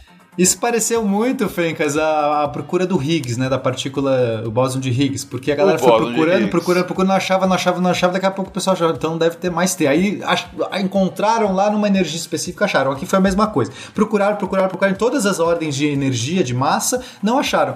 E aí- só que aí o que aconteceu? é, só sobrou duas regiões possíveis de matéria para explicar a matéria escura. Ou a Ok. gente está falando de buracos negros supermassivos, que aí seriam, mesmo poucos, eles teriam tanta massa, tanta massa, tanta massa, que conseguiria compensar compensar essa matéria escura, né? Perfeito. Ou a gente está falando de objetos extremamente pequenos que estão distribuídos né, numa quantidade enorme, mas que não fazem lentes. Né? Esses objetos muito pequenos não fazem lentes por si só, mas eles poderiam, a somatória de um muito objeto pequeno, distribuídos em uma, numa região enorme do espaço, compensar essa a, ser o responsável pela matéria escura. Então, o, esse experimento aniquilou toda a meioca disso. Ou era coisas gigantescas, coisas absurdamente gigantes e, e espalhadas, pontilhadas por aí, ou coisas muito pequenas e totalmente distribuídas. Gente, eu tô adorando esse cast ah, por entender mais sobre o que, que é isso, a matéria escura, mas principalmente porque ela é uma aula de metodologia científica, né? Que aí, mais uma vez, o próximo passo. Ok, a gente tá aqui pensando como deve funcionar a- essa nova realidade que a gente está observando. Beleza, a gente fez algumas hipóteses. Qual é a hipótese? A hipótese é que esses objetos possam ser buracos negros, estrelas de nêutron, nuvem de gás, anãs marrons, e alguma coisa deve ser isso. E como é que a gente vai é, tentar achar esses objetos, dado que eles são escuros, dados que eles não emitem e aparentemente não estão refletindo a luz, né? Daí serem escuros. Bom, lentes gravitacionais, toda aquela explicação que o Pena acabou de dar, e o Bruno também, de como funcionaria dado a- a- o tamanho da gravidade. E aí eles testam, olha, se um objeto grande assim deveria fazer com que a luz agisse dessa forma, vamos testar para ver se nesse local a gente consegue encontrar. Faz um modelo, cria uma expectativa, testa, não dá certo. Ou seja, o modelo tá errado, ou seja, a minha explicação, a minha hipótese estava errado. Daí, para que eu possa continuar seguindo em frente, eu tenho que reformular a minha hipótese. E a nova reformulação da hipótese é: OK, esses objetos intermediários, eles não são a explicação, porque o meu teste deu errado. Logo, para que eu consiga explicar essa matéria escura, ou ela é tão grande, tão grande, tão grande que ela nem tá ali perto, né? Essa mega buracos negros que não estariam fazendo a lente gravitacional, mas que ainda assim são tão megas que eles estariam agindo com a gravidade, ou eles são tão pequenininhos, mas são tão juntinhos ali e acabam fazendo uma uma força gravitacional, mas não provocam a lente, ou seja, muito grande ou muito pequeno, meio canão, ciência continua testando. E vai me dizer como é que pode. A ciência. É... Meu Deus, é muito lindo isso! Não é, cara? Eu tô Meu achando Deus! maravilhoso. É... É muito lindo. Olha só, Fencas, já que a gente tá falando de metodologia, de ciência e tal, ou anteontem, tá? A gente tá gravando esse cast, vou datar de novo, dane-se. Anteontem, 2 de outubro, saiu o, a, a- foi publicada a pesquisa que eles começaram a, pesqui, a procurar os, os buracos negros supermassivos, já que era uma das hipóteses, eles estão fazendo isso já há muitos anos. Eles publicaram um artigo. É, como é que foi feita a pesquisa? Usando brilho de supernovas. Então, supernovas são explosões, eles têm. É, supernova é uma das explosões mais, mais bem definidas que a gente tem. Quer dizer, você sabe parametrizar muito bem é, quando a estrela explode, né? Supernova é uma explosão de uma estrela que já morre, tá morrendo. E é muito. é, a gente não tem muita incerteza sobre brilho, sobre intensidade, etc. Então eles começaram a procurar a lente gravitacional de buracos supermassivos por meio de explosões supernovas. Ou seja, se explodir uma supernova, se tiver um buraco negro ali no meio, ela vai fazer uma deformação prevista. Eles fizeram isso durante anos, procurando buracos negros, avaliaram um monte de explosões supernova e não conseguiram encontrar. Basicamente, a explicação, o máximo que você pode contar com essa matéria de buracos negros supermassivos primordiais, que são aqueles que foram criados lá no início do, do, do universo, próximos do Big Bang, seria apenas de 40% da matéria escura. Tipo, no limite, se você precisar supor tudo, porque os primordiais a gente não teria muito como avaliar, basicamente essa é a ideia. A gente não teria como avaliar se, a- a- o efeito de lentes dele, porque não tem luz para passar por eles porque eles são primordiais. Então, mesmo só supondo o máximo possível de buracos negros primordiais, daria no máximo 40%, então não são também candidatos para explicar a matéria escura. Isso saiu anteontem, Fencas. Isso é muito legal. O negócio, é, a ciência está acontecendo nesse momento, né? Mais um cast que daqui a 50 anos o Juninho, o Enzo terceiro, vai ouvir e vai falar: Ah, mas esses bobinhos mal sabem que é os Rumble que é a matéria escura. O Antimonitor. A criação mais temerosa de todo o universo. Tinha um apetite insaciável. E a habilidade de transformar qualquer coisa em antimatéria para o seu próprio consumo. Mas continuando com a nossa parca ciência de agora, gente. Como macho não foi encontrado, e aí? Então a gente tem que procurar os maricas, né? Ah, é outro acrônimo ou não? É só uma É piadinha um outro mesmo? acrônimo também, são os WIMPs. Mas calma, a gente chega lá. Mas que, que a gente precisa? A gente tem que procurar objetos, então, muito leves. Se, se objetos massivos, machos, não, não resolvem, tem que pro- procurar objetos mais leves. Quais são as possíveis partículas, né, ou objetos que podem servir para isso? Então, ela basicamente não pode interagir com a força eletromagnética, tá? Tem que ser partículas que não não interagem com a força eletromagnética, não tem carga e não emitem luz, né? Senão ela iria fazer o efeito de lente. Perfeito. Mas aí a primeira pergunta é: elas são bariônicas ou não bariônicas? Se você lembrar, se você jovem ouvinte lembra do cast de partícula, ó, esse cast de partícula vai ser uma base assim para toda a ciência que ele vai construir. Pare agora e vai escutar de novo, né? Exatamente. O que, que é matéria bariônica? É aquela que é feita de quarks, é aquela que é, que, que é feita usando interação forte. São as matérias que se aglutinam por conta da interação forte. Então, por exemplo, prótons e nêutrons. Não só esses, tem vários outros tipos de matéria bariônica, mas os prótons e nêutrons são as mais clássicas que a gente tem. É, matéria ordinária. Matéria ordinária. Aquele que, que funciona com os gluons, né? Que você explicou, mostrou lá o, Perfeito. o GIF, lembra? Isso aí. Exatamente, do GIF colorido. Perfeito. Então, essa é uma pergunta honesta. né? A gente. E aí, como é que a gente sabe se esse- esses caras que não têm carga, mas eles podem tranquilamente interagir com a força forte? E, e s- talvez até ajude a ter mais massa, né? Porque, porque a gente sabe que esses quarks são pesados. Então, seria uma boa possibilidade se eles interagissem com a força forte. Aí, como é que a gente mede a massa bariônica no universo, Fencas? Novamente, qual é a metodologia que a gente vai usar? A gente sabe, né, pelos modelos, que a quantidade de elementos químicos formados nos primeiros 3 minutos depende da quantidade total de matéria bariônica. Tem uma relação exata entre a quantidade total de matéria bariônica no universo e quantos elementos químicos, a proporção exata entre hidrogênio, hélio e lítio se formou nos primeiros minutos. Eu acho isso muito bonito, tipo, nos três primeiros minutos do universo, sabe? Eu tô falando de minutos, numa escala de bilhões de anos. Eu acho isso muito bonito. É impressionante. Tá, continua, desculpa. Não, pô, por favor. Tem uma outra coisa que também, isso por si só já dava uma conta para se fazer, mas tinha uma outra conta que eles podiam fazer, que tinha a ver com as flutuações da radiação cósmica de fundo, tá? A radiação cósmica de fundo, Fencas, é, é basicamente uma, uma, uma luminosidade, uma luz que é emitida de fundo do universo, que ela é basicamente é o, o universo todo quando ele estava lá no início ele era muito quente ele foi esfriando então toda essa luz todo esse calor essa- é, é, esses fótons que estavam permeando eles foram esfriando também foram ficando mais cada vez mais é, foram desviando para o vermelho eles foram ficando cada vez mais frios mais frios mais frios só que ainda tem uma radiação a gente chama radiação de fundo que está na, na região das microondas. Ela é muito homogênea Fencas é uma das coisas mais homogêneas que você já viu assim o universo parece muito homogêneo mas tem flutuações numa ordem de grandeza mínima essas flutuações estão relacionadas com a quantidade de baryons lá no início total do universo. Então era outra conta que eles podiam fazer. Eles mediam as flutuações, como que essas flutuações aconteciam e tem uma relação exata com a quantidade de baryons do universo. E aí quando eles fizeram essas duas contas, chegaram que o ômega B, ômega dos baryons, né, a densidade de matéria dos baryons era de 0.05 e a de matéria total era de 0.3. Ou seja, Ou seja, seis vezes mais. seis vezes maior. Não é bariônica. Eu acho que eu resolvi o problema.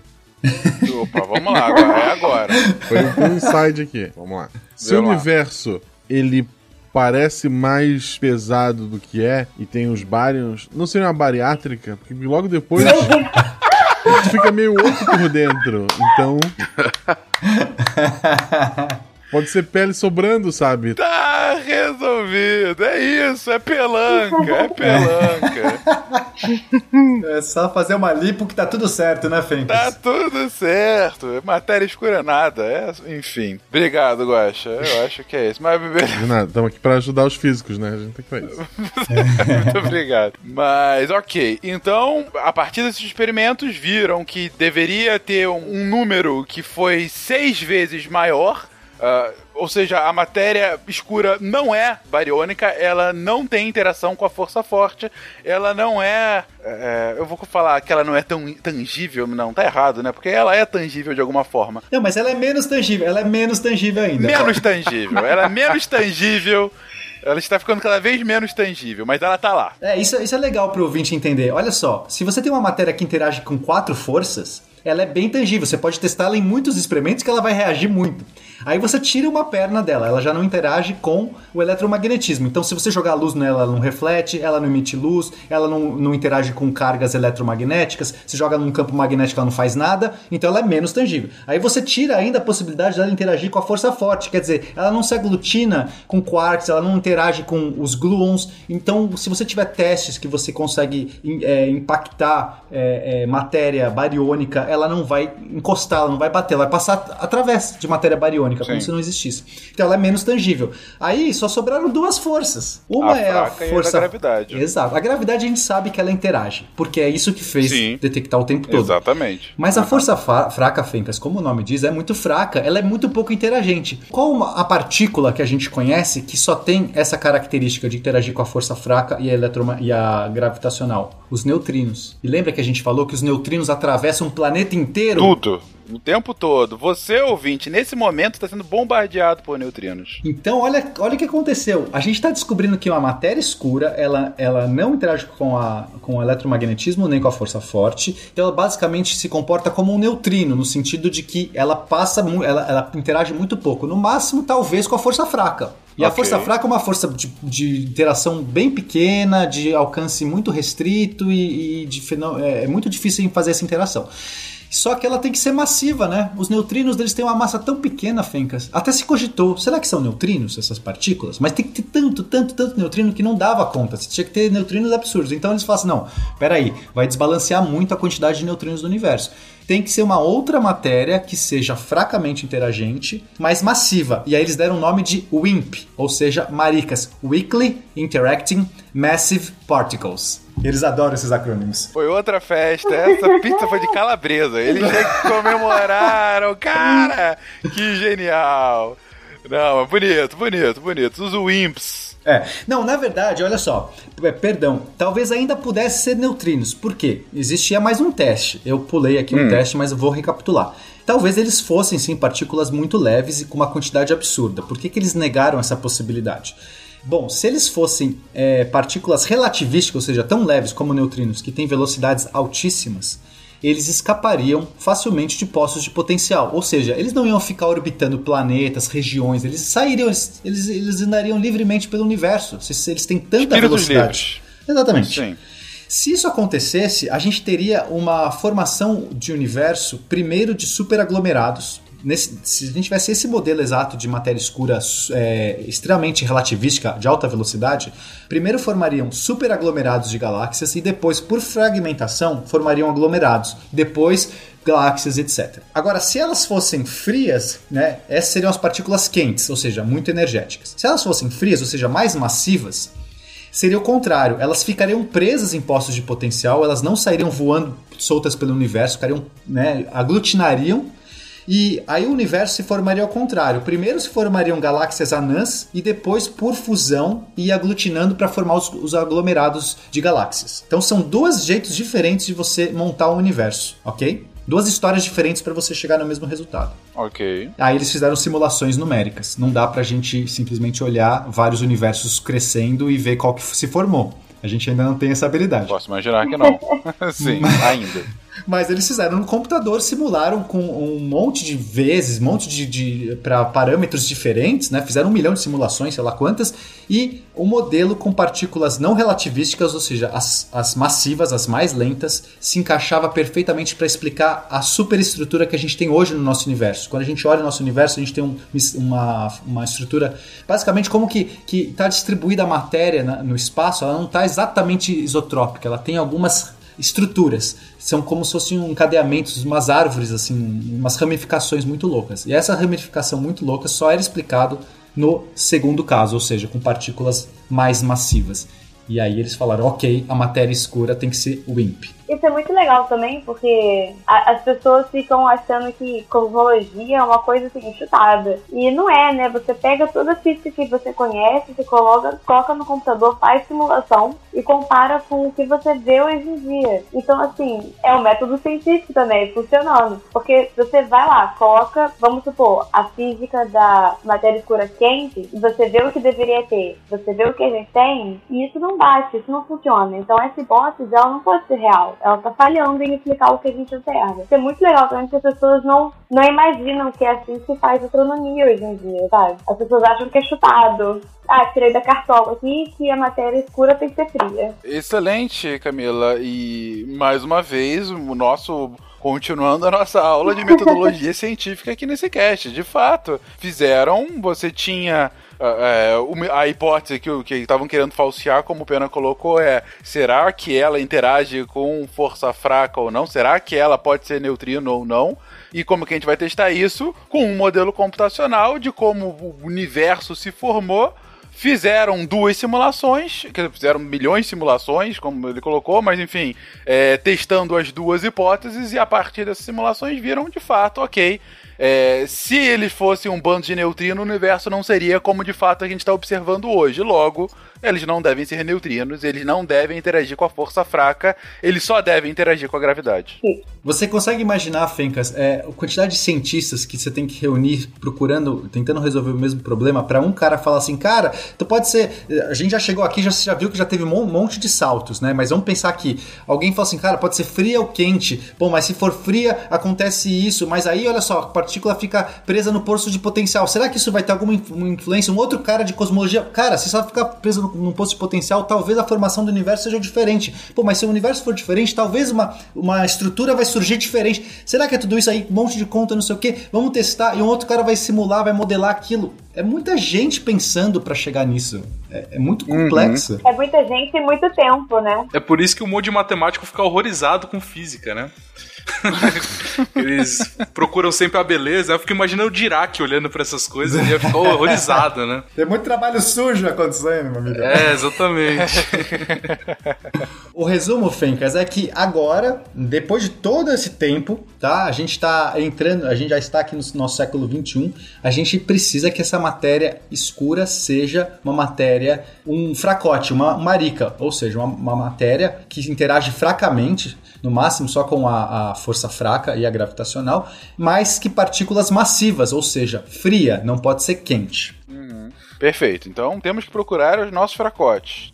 E aí, como é que a gente detecta esses caras? Então, só, só para fazer uma observação aqui. Agora a gente está falando de detectar a matéria escura como partícula, de entender qual é a partícula que compõe a matéria escura. Porque para astronomia, a gente entende que a matéria escura interage gravitacionalmente. A gente põe isso nos nossos modelos de simulação. Tem alguns problemas que a gente vai falar um pouquinho para frente, mas em geral para astronomia, saber a partícula exatamente não é, não faz tanta diferença para a gente continuar nossa ciência. Mas mas para física de partícula faz. Eles querem saber qual é a partícula que compõe essa matéria diferente, sabe? Então agora a gente vai falar um pouco sobre uhum, como exato. detectar a partícula. É. Assim, até que se a gente, né, os físicos de partícula de, entenderem a partícula, eles podem até ajudar os astrônomos, Não, porque pode, vão poder gerar modelos de interação e tudo mais. Mas você tem toda a razão. O astrônomo, sabendo que ela interage gravitacionalmente esse, e a gravidade é basicamente o efeito que domina em, grandes, em grande quantidade aí, em regiões específicas do universo,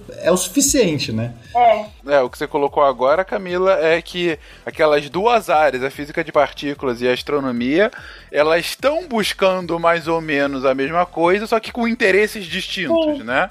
O astrônomo só quer explicar o que, que é aquele raio de massa que tá fazendo a minha gravidade ficar bizonha. E o enquanto que o físico de partícula quer falar, que raio de partícula é essa que não interage com nada, só a gravidade, né? Sim. Quando que a explicação de um vai acabar ajudando na outra indiretamente. E é muito legal, Perfeito, isso aí. porque, por exemplo, para você detectar essa partícula, é de grande interesse você entender a distribuição dela no universo, certo? Então, o Certo. astrônomo, a Uhum. partir da interesse da- das interações gravitacionais, vai falar pro físico de partícula, olha, é, de acordo com essas observações, a matéria escura tem que ser distribuída dessa forma. E aí o físico de, físico de partícula vai saber melhor como buscar a detecção dessa partícula. E é muito, gente, é muito legal, porque essa, esse, essa comunicação não existia antes. É uma coisa que está surgindo agora, sabe? Perfeito.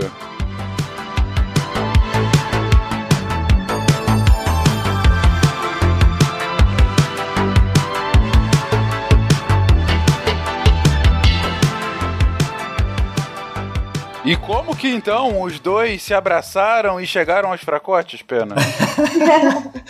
Então, aí foi pensado, foi pensado um modelo, uma, um modelo, um experimento para poder detectar.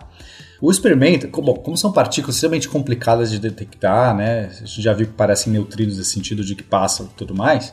é, eles pensaram, onde que a gente sabe que tem matéria escura e como é que a gente pode ter algum instrumento que interaja com isso? Bom, a gente sabe que na nossa galáxia tem matéria escura. E se a Terra. Olha, olha a ideia do instrumento, Fencas, é, é realmente bonito.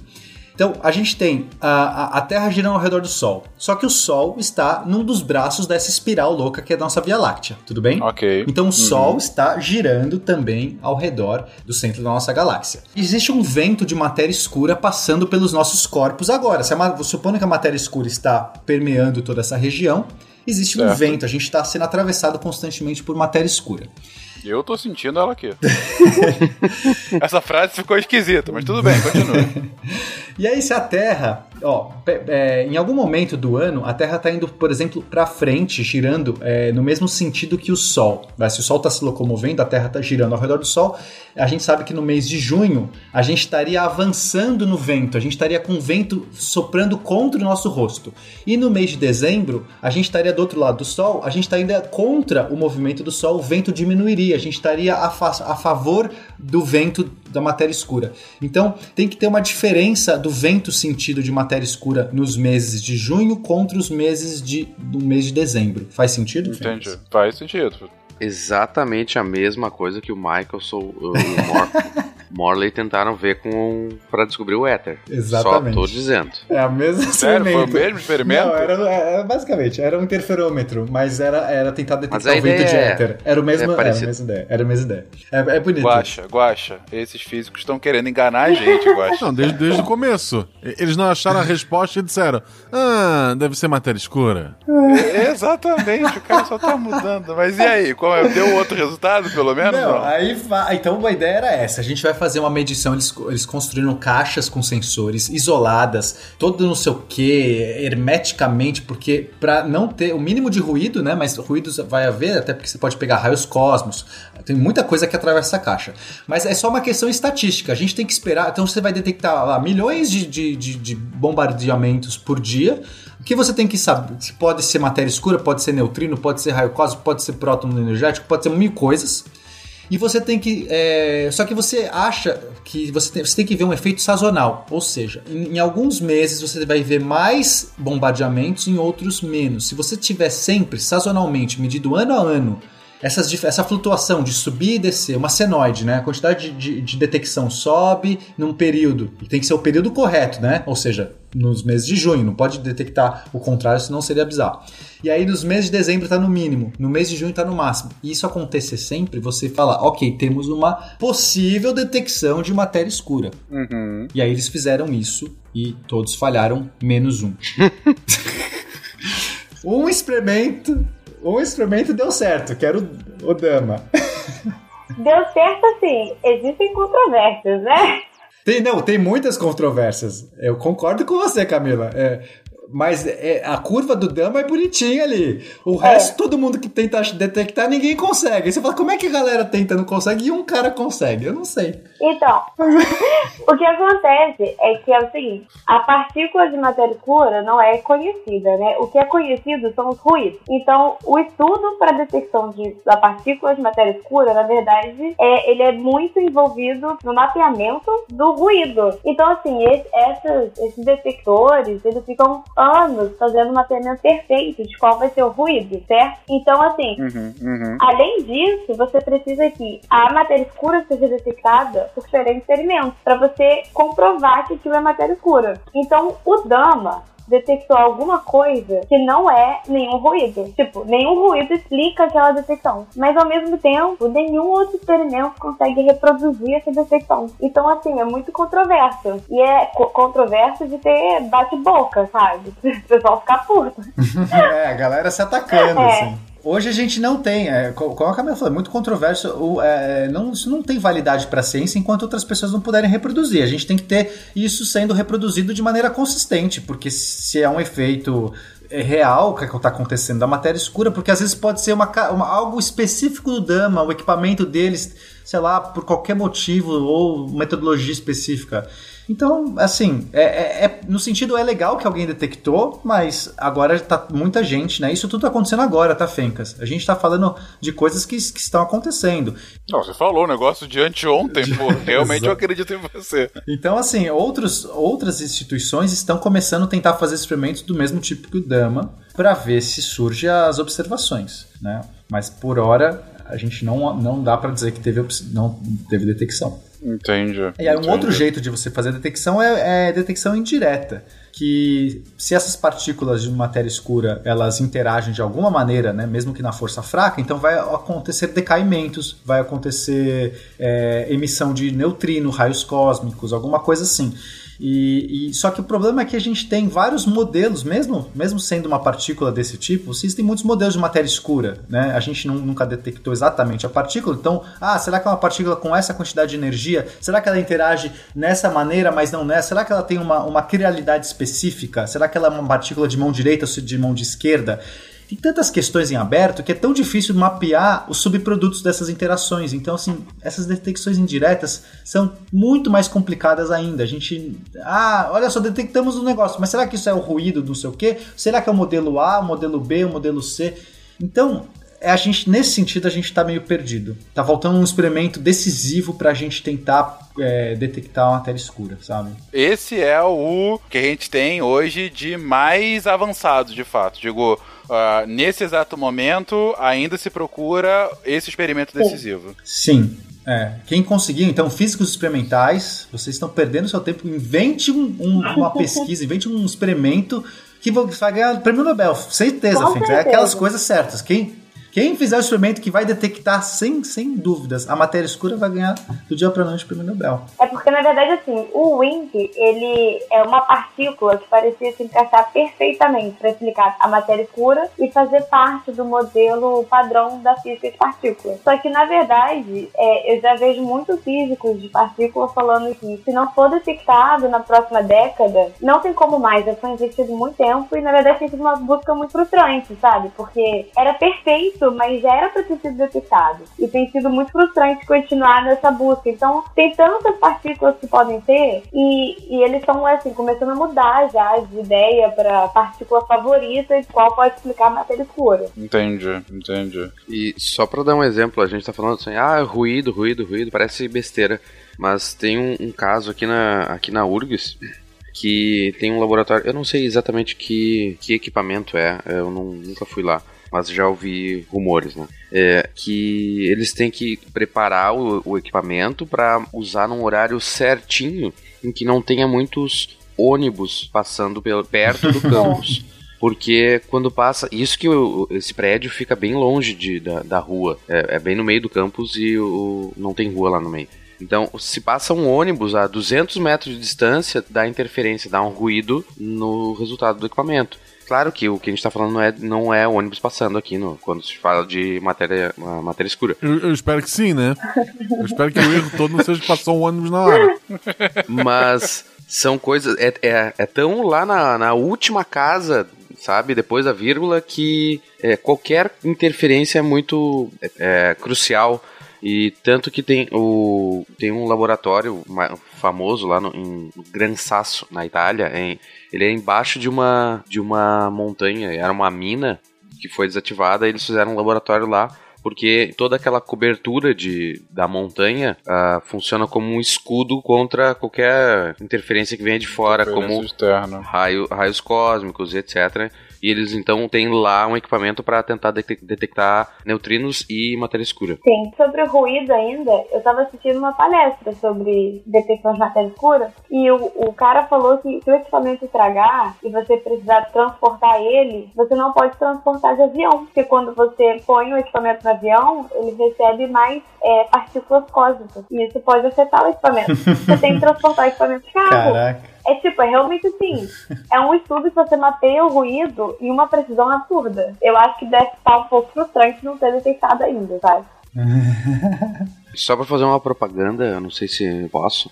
Tem um documentário na Netflix que é bem interessante, é The Most Unknown, ou em português está As Maiores Incógnitas, que é desse ano que mostra é, nove cientistas e cada um vai conhecer o trabalho do outro, e são de áreas totalmente diferentes. Tem um psicólogo, tem um, um físico de partículas, tem um outro que é astro, astrobiólogo, então são, são áreas totalmente diversas e cada um vai conhecer o trabalho da outra área e eles conseguem casar ideias muito interessantes. E tem um que mostra o laboratório esse do Gran Sasso, muito bom. E só cuidado, no, no início do, do documentário tem uma, uma fala assim: atenção, cenas e momentos complexos.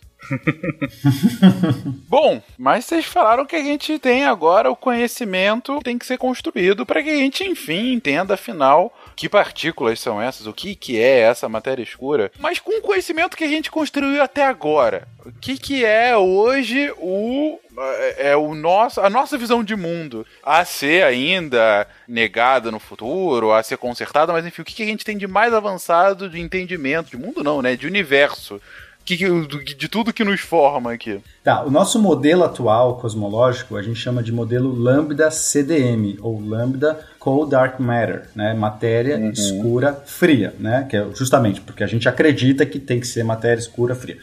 E nesse modelo, então a gente tem. É, o que, que é o lambda? Desculpa, né? O lambda tem a ver com a energia escura. Então é um modelo que que parte do pressuposto que existe energia escura, que a gente não falou nesse cast, mais a matéria escura que a gente falou nesse cast. Então, por esse modelo, a gente teria apenas 5% da matéria do universo sendo matéria bariônica, ou seja, matéria convencional, matéria que a gente entende, prótons, nêutrons, etc.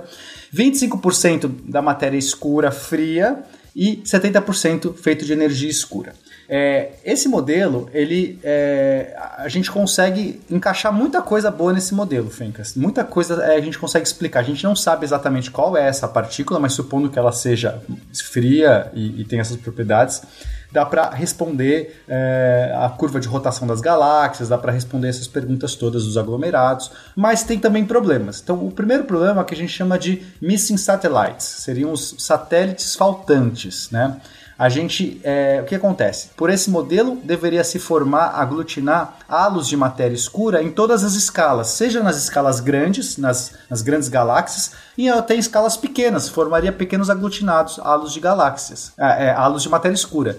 Só que quando a gente olha na nossa Via Láctea, quantos é, é, satélites de galáxias satélites, ou seja, galáxias menores que orbitam uma galáxia maior, a gente encontra apenas 11 galáxias anãs. Só que o modelo deveria ter 500, né? Por ordem de 500. Opa, temos um problema aí. 11 galáxias anãs só em volta da nossa galáxia. galáxia da, né? da Via Láctea, isso. Só na nossa isso, galáxia. Só pra deixar claro, na, no universo deve ter bem mais. Bem mais. Aí, qual que é a possível explicação? Que talvez esses halos são, é, que se formam, eles não conseguiram atrair a matéria bariônica, porque se a gente está falando de uma matéria que é, de uma galáxia anã é, pequena, quer dizer, não vai ter tanta gravidade ali, pode ser que exista um monte de galáxias satélites ao redor vazias de matéria bariônica, cheias de matéria escura, mas sem matéria bariônica, a gente não, não consegue enxergar essas galáxias. Essa é uma boa explicação. E a outra é que talvez a matéria bariônica que estava nessas galáxias, nesses halos de matéria escura, elas foram deturpadas, foram, foram perturbadas pelas forças de maré ou até mesmo para é, jogadas fora, né? Porque está orbitando em torno de uma outra galáxia, assim como a gente já viu com os asteroides, que a gente já viu lá que os asteroides na formação do sistema solar, que eles foram sendo arremessados por Júpiter. Pode ter acontecido a mesma coisa. Então, não é talvez um, um problemão. Esse problema dos, dos satélites que estão faltando, talvez não seja um grande problema. Dá para resolver. Mas aí tem um outro problema, que é o too big to fail, que a gente chama, que é muito grande para falhar seria em alguns casos essas, esses aglutinados seriam tão grandes que mesmo não dá pra gente acreditar que não colocou matéria visível ali dentro. Tipo, não dá. Eles são muito grandes para você achar que, que não rolou essa explicação. Esse é um problema em aberto, tá? A gente não sabe resolver. Não, é aquela coisa, né? É, é cobertor curto. Você puxa de um lado, tira do outro, né? Então, você resolveu um problema, apareceu outro. Então, esses três problemas, na verdade, foi mostrado na última reunião de astronomia, que foi mês passado. É, eles são é, relacionados com a simulação. O que acontece? As simulações, hoje, é, até então, elas eram feitas da seguinte maneira. Elas faziam a simulação do universo primordial com a matéria escura, e aí você formava os halos de matéria escura, via como evoluir esses halos, e então você, no final da simulação, você colocava a matéria bariônica e o feedback da matéria bariônica, que são os radiativos e tudo mais. Eles mostraram que quando você faz a simulação considerando o feedback da matéria bariônica desde o início, você resolve bem esses três problemas. Seria o suficiente para você encaixar o modelo com a observação, sem ter que mudar muito, tanto o modelo e nem acrescentar muitas coisas novas. Eu, eu cheguei a ler um pouco sobre isso. É, é bem interessante. O, basicamente, o, os caras estavam fazendo um modelo adicionando só no final a matéria bariônica, porque eles achavam que a interação que essa matéria bariônica teria no, na construção do universo total, já que ela é tão pequena, não seria relevante. Sim. Uhum. Só que agora eles estão percebendo que talvez seja relevante essa, essa pressão que essa matéria bariônica vai fazer, vai causar uma. vai conseguir transmitir, passar energia para a matéria escura também. E aí resolver esses problemas. Seria isso também? É, sim. E também não seria nem só questão. É, eles acreditavam que não seria tão importante, mas também fazer um modelo só de matéria escura é muito mais fácil e é muito mais barato em tempo computacional. Porque Gente, matéria escura, você coloca lá, força da gravidade acabou. E coloca pra rodar a simulação, sabe? Quando você tem que colocar Exato. o feedback de matéria bariônica, você tem que considerar tanta coisa, você tem que considerar hidrodinâmica, você tem que considerar eletromagnetismo, você tem que considerar as forças. Isso é muito mais caro computacionalmente. Então, assim, isso é astronomia hoje, isso é o que está sendo desenvolvido hoje e já foi mostrado assim. O que eles têm feito para economizar no, no, tempo computacional é roda um bilhão de anos só de matéria escura. Aí põe um pouco de efeito é, feedback de matéria bariônica. Aí roda mais um bilhão. Eles estão fazendo fazendo assim meio que no passo a passo, isso já, já se mostrou bem eficaz para resolver problemas da simulação. Então, assim, o problema de satélites faltantes pode ser que os subhalos de matéria escura, eles foram dissolvidos pelo feedback da, da matéria bariônica, pode ser bastante coisa, que isso já explica. Então, o modelo, ele não tá tão falhando assim, sabe? Aí o modelo explica muito bem o universo que a gente observa hoje. Não, isso é ótimo, né? Porque o erro, se o erro for só computacional, é melhor, porque mudar no mod modelo é bem mais complicado. O antimonitor. A criação mais temerosa de todo o universo. Tinha um apetite insaciável. E a habilidade de transformar qualquer coisa em antimatéria para o seu próprio consumo. Mas e se tudo isso estiver errado? Se a gente tá aqui há duas horas falando sobre uma coisa e na verdade o Guacha estava certo, a matéria escura é o Catupiri. Quais são outras hipóteses que podem existir para explicar essa maldita dessa gravidade maior que tem lá, esse movimento bizonho, essa massa gigantesca? O que, que tem aí, gente? Sempre teve aquela hipótese, né, de que a lei estava errada. Então, Sim. Então, alguns, alguns físicos teóricos falam assim: ok, eu acho que não tem porra nenhuma de matéria escura, a gravidade é diferente daquilo que a gente via, não é mais nem newtoniana, nem, nem einsteiniana, é diferente. Como seria? Aí eles começaram a modelar. Uma ideia possível era talvez a gravidade. A gente, a gente até agora só testou a gravidade em ambientes com alta aceleração. Né? Então, é, alta aceleração quer dizer perto de corpos massivos. E será que a gravidade, quando você está num lugar com muito pouca densidade, com uma com pouca matéria, será que essa gravidade não funcionaria diferente? De repente ela fica mais forte ou fica mais fraca? E aí surgiu um modelo chamado MOND, Modifier Newtonian Dynamic, e outro chamado TEVS, Tensor Vector Scalar Gravity. Deve, do- sério. É. Desculpa. O, o, monde, o monde seria uma dinâmica newtoniana modificada, então uma gravidade, gravitação clássica, e o TeV seria uma gravidade relativística modificada. Tá? São dois modelos meio que equivalentes, só que um corrige relativisticamente e outro não.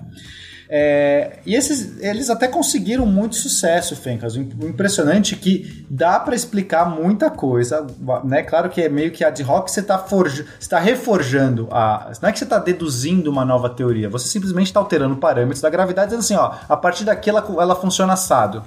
E você consegue Entendi. fazer encaixar. E não é nada muito absurdo, é como, é como você encaixar a relatividade com a teoria newtoniana, sabe? Você coloca uma alteração e elas se encaixam, não é nada muito absurdo, muito viajado, é uma coisa que poderia ser plausível. Ah, mas que eu conheço um monte de físico teórico que ficaria horrorizado com isso, você não tem ideia. Não, tá bom, tá, tá bom.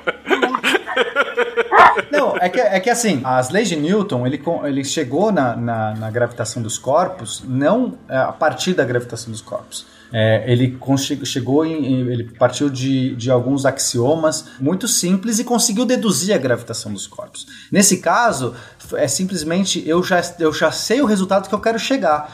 Mesmo que eu possa fazer pequenas incursões, ainda assim parece muito ad hoc, sabe? Porque a você não deduziu aquilo exatamente, você sabia onde você queria chegar, mas enfim, é válido. Eu, eu não acho que não é inválido. É válido, você quer chegar no resultado, você pode pensar das coisas mais simples possíveis para você chegar no resultado. A questão é que ele falha num ponto muito relevante. E o ponto relevante é quando a gente olha, por exemplo, o, o aglomerado bala.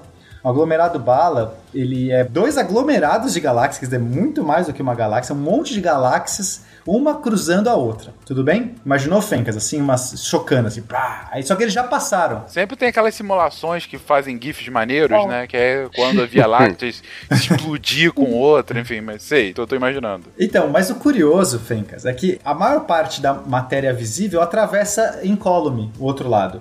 Porque tem muito espaço no meio. Então você tem um monte de Sim, galáxias verdade. ali e eles atravessam e meio que Aham. algumas sofrem uma alteração, às vezes alguma coisinha, mas basicamente a gente está vendo hoje o aglomerado bala já passou, uma já passou pela outra, a gente está vendo as duas já, já cruzando, já, já uma cruzou a outra. Aí a gente olha as estrelas, elas estão aglutinadas, uma no lado esquerdo, outra no lado direito, né, que é basicamente já cruzou uma pela outra. Só que no meio a gente tem uma radiação é, muito forte em raio-x, é, chamado é, Bremsstrahlung, se eu não me engano, esse tipo de ra- radiação, que é uma radiação que vem da, da- dos gases ionizados desse- de- de- que se chocaram. Então, o gás, os gases dessas duas, desses dois aglomerados realmente se chocaram, eles não passaram incólume.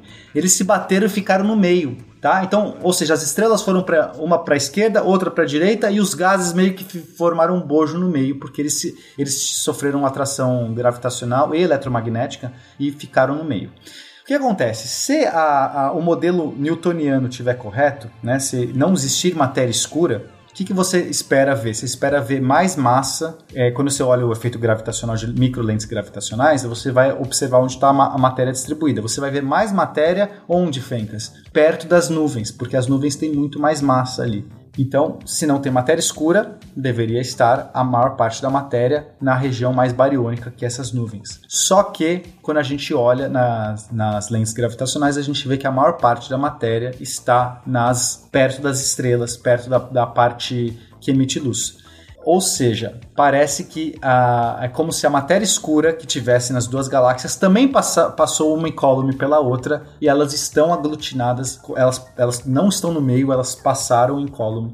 Então, esse modelo, o MOND, não explica muito bem por que, que aconteceu isso. Na verdade, esse aglomerado da bala é o principal fator contra o Monde, né? Ele é. Porque Sim. o Monde ele explica bem, por exemplo, a curva de rotação das galáxias, explica bastante coisa, mas o aglomerado da bala foi um ponto que, que fez a hipótese cair por terra, basicamente. É, mas eles fazem. Eles ainda tentam algumas modificações no Monde para ver se explica o aglomerado da bala, mas por enquanto é um dos motivos de não ser tão bem aceito. Sim. O ponto, então, é que nesse aglomerado da bala tem um fenômeno ímpar que essa nova tentativa de hipótese acaba não explicando e aí ah, cai naquele problema, né? Se você está usando uma nova explicação para mudar a física newtoniana, ela só vai funcionar quando ela funcionar para sempre, né? Sem ter esses cisnes negros se você encontrou o cisne, o cisne negro, não vale nem a pena tentar pensar em mudar a física newtoniana, porque, enfim, você estaria perdendo tempo. Exatamente. É, tem gente que ainda tenta, né? Assim, são vários esforços, mas é menos.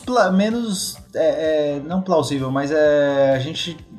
Como é que fala isso? Parece menos promissor. Parece menos promissor insistir nesse caminho. Vai que ainda dá certo, né? Mas... Uma pesquisa que eu fiz aqui antes, né, pra ver quais, quais são os, os candidatos possíveis aí para física de partículas.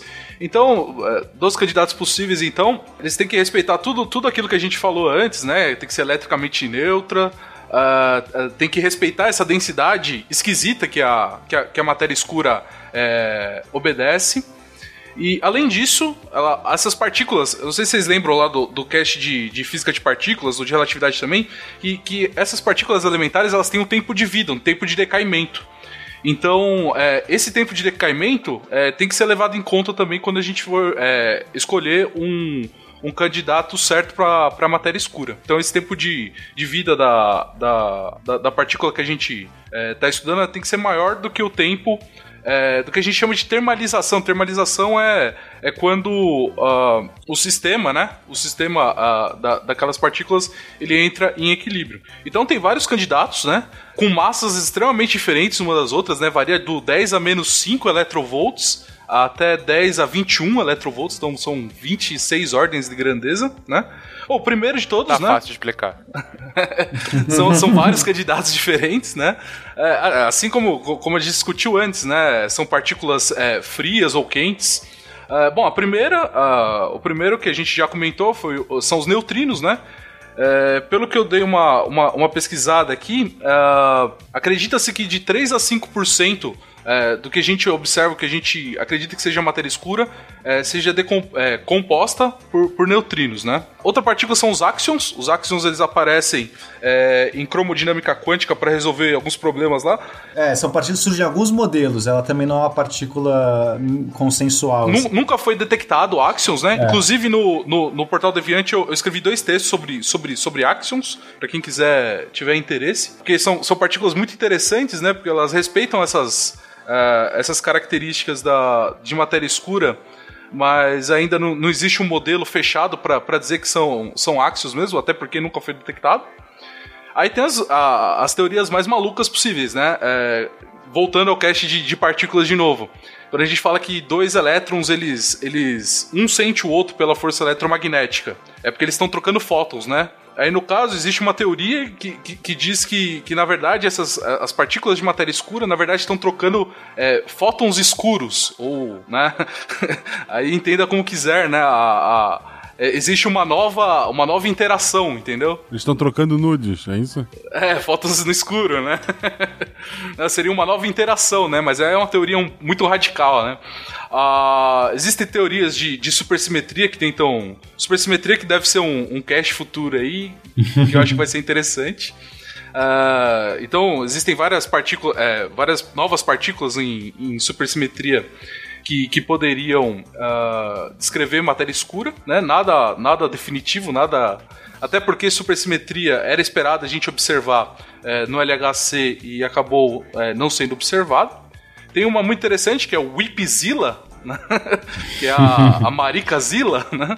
Que é. Sério ela... mesmo que eles deram esse nome, meu Deus do céu. Extremamente massiva, né? e outras teorias, como é, é, é LKP, né? Que são, são partículas tipo Kaluza-Klein. Kaluza-Klein são partículas é, que elas são influenciadas por uma possível dimensão extra. Então aí para um outro cast aí de teoria de cordas, talvez. Existe também é, teorias sobre matéria escura assimétrica, que ela seria a própria antimatéria dela. Bom, é, além da, da, dessas teorias alternativas de gravitação aí que, que vocês já falaram bem aí de os devs ou a, a newtoniana modificada, né?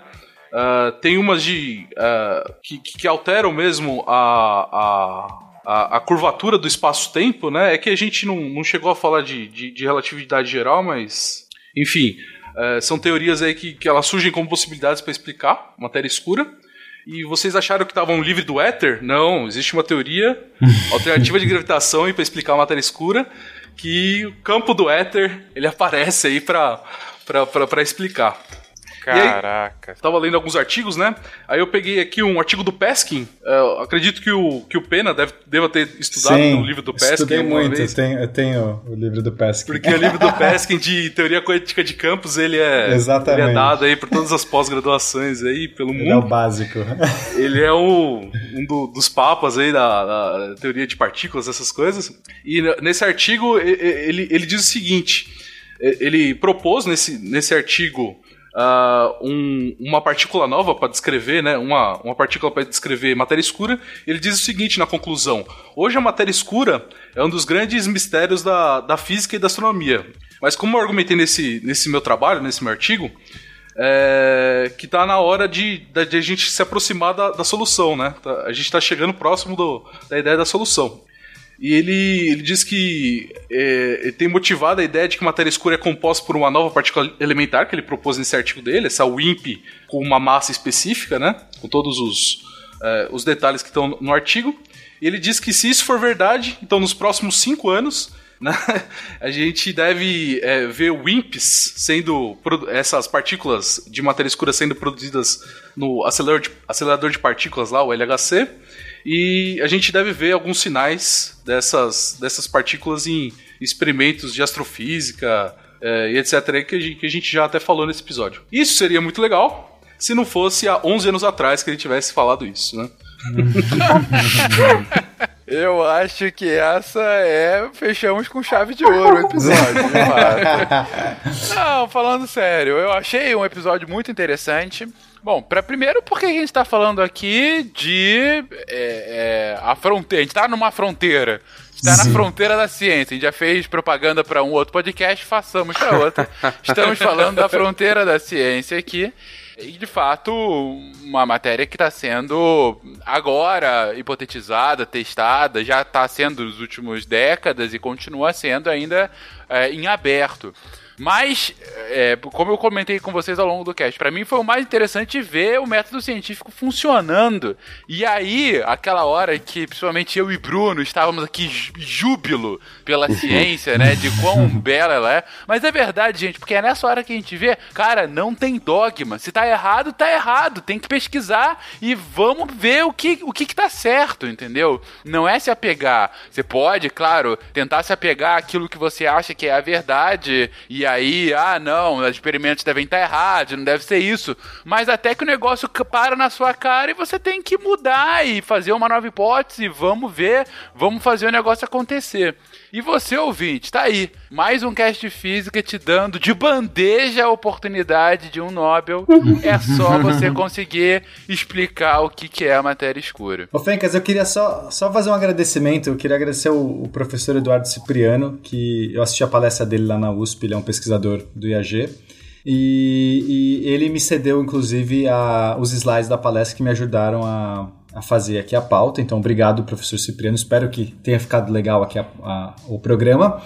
E só para terminar, dizer que eu gosto muito dessa parte da, das dúvidas. Eu gosto mais das dúvidas do que das certezas. Então eu adoro esses assuntos que estão na fronteira da ciência. Eu acho que isso é muito mais legal porque, cara, é, é, é divertido você, você ter que mudar seu pensamento, refletir, mudar sua teoria, adequar, pensar em coisas fora da caixa. Isso eu acho mais legal. Então tem gente que se incomoda muito com a incerteza. Eu adoro a incerteza. Eu queria só, só acrescentar sobre o método científico, Venca, porque é muito engraçado que se tá errado, tá errado e, e, a pessoa tem que aceitar. Mas já fizeram vários estudos provando que muitas vezes as pessoas com a, que têm as, os descobrimentos mais fantásticos são os, os, que mais dificultam o avanço da ciência posterior. Porque a pessoa tem aquele. Ah, é verdade. Sério, porque a pessoa tem aquele descobrimento fantástico que, assim, quebra o paradigma, cria uma nova ciência, mas ele se apega tanto àquilo porque é um trabalho de uma vida inteira e ele acaba dificultando o avanço da ciência. Então o método científico funciona, mas ainda tem o lado humano, emocional, que às vezes faz a ciência travar um pouquinho por um tempo antes de continuar avançando. Isso que a, Cami a Camila falou, é, tem aquela bela frase que a ciência avança em funerais. É. É, é Então, é quando o orientador morre. que, horror, que horror. Mas é. Eu não, eu não vou permitir, eu não vou permitir isso. Todo mundo sabe que errar é humanas. Parem de tentar roubar isso da gente. Let's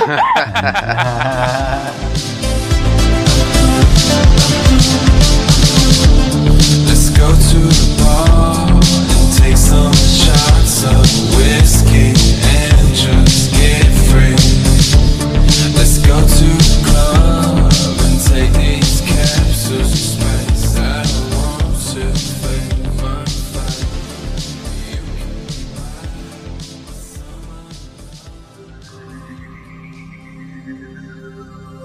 Se a ciência não for divertida, tem alguma coisa errada.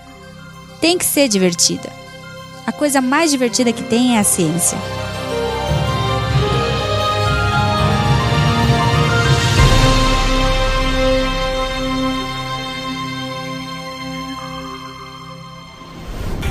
Este programa foi editado por Tapcast. Edições e Produções de Podcast.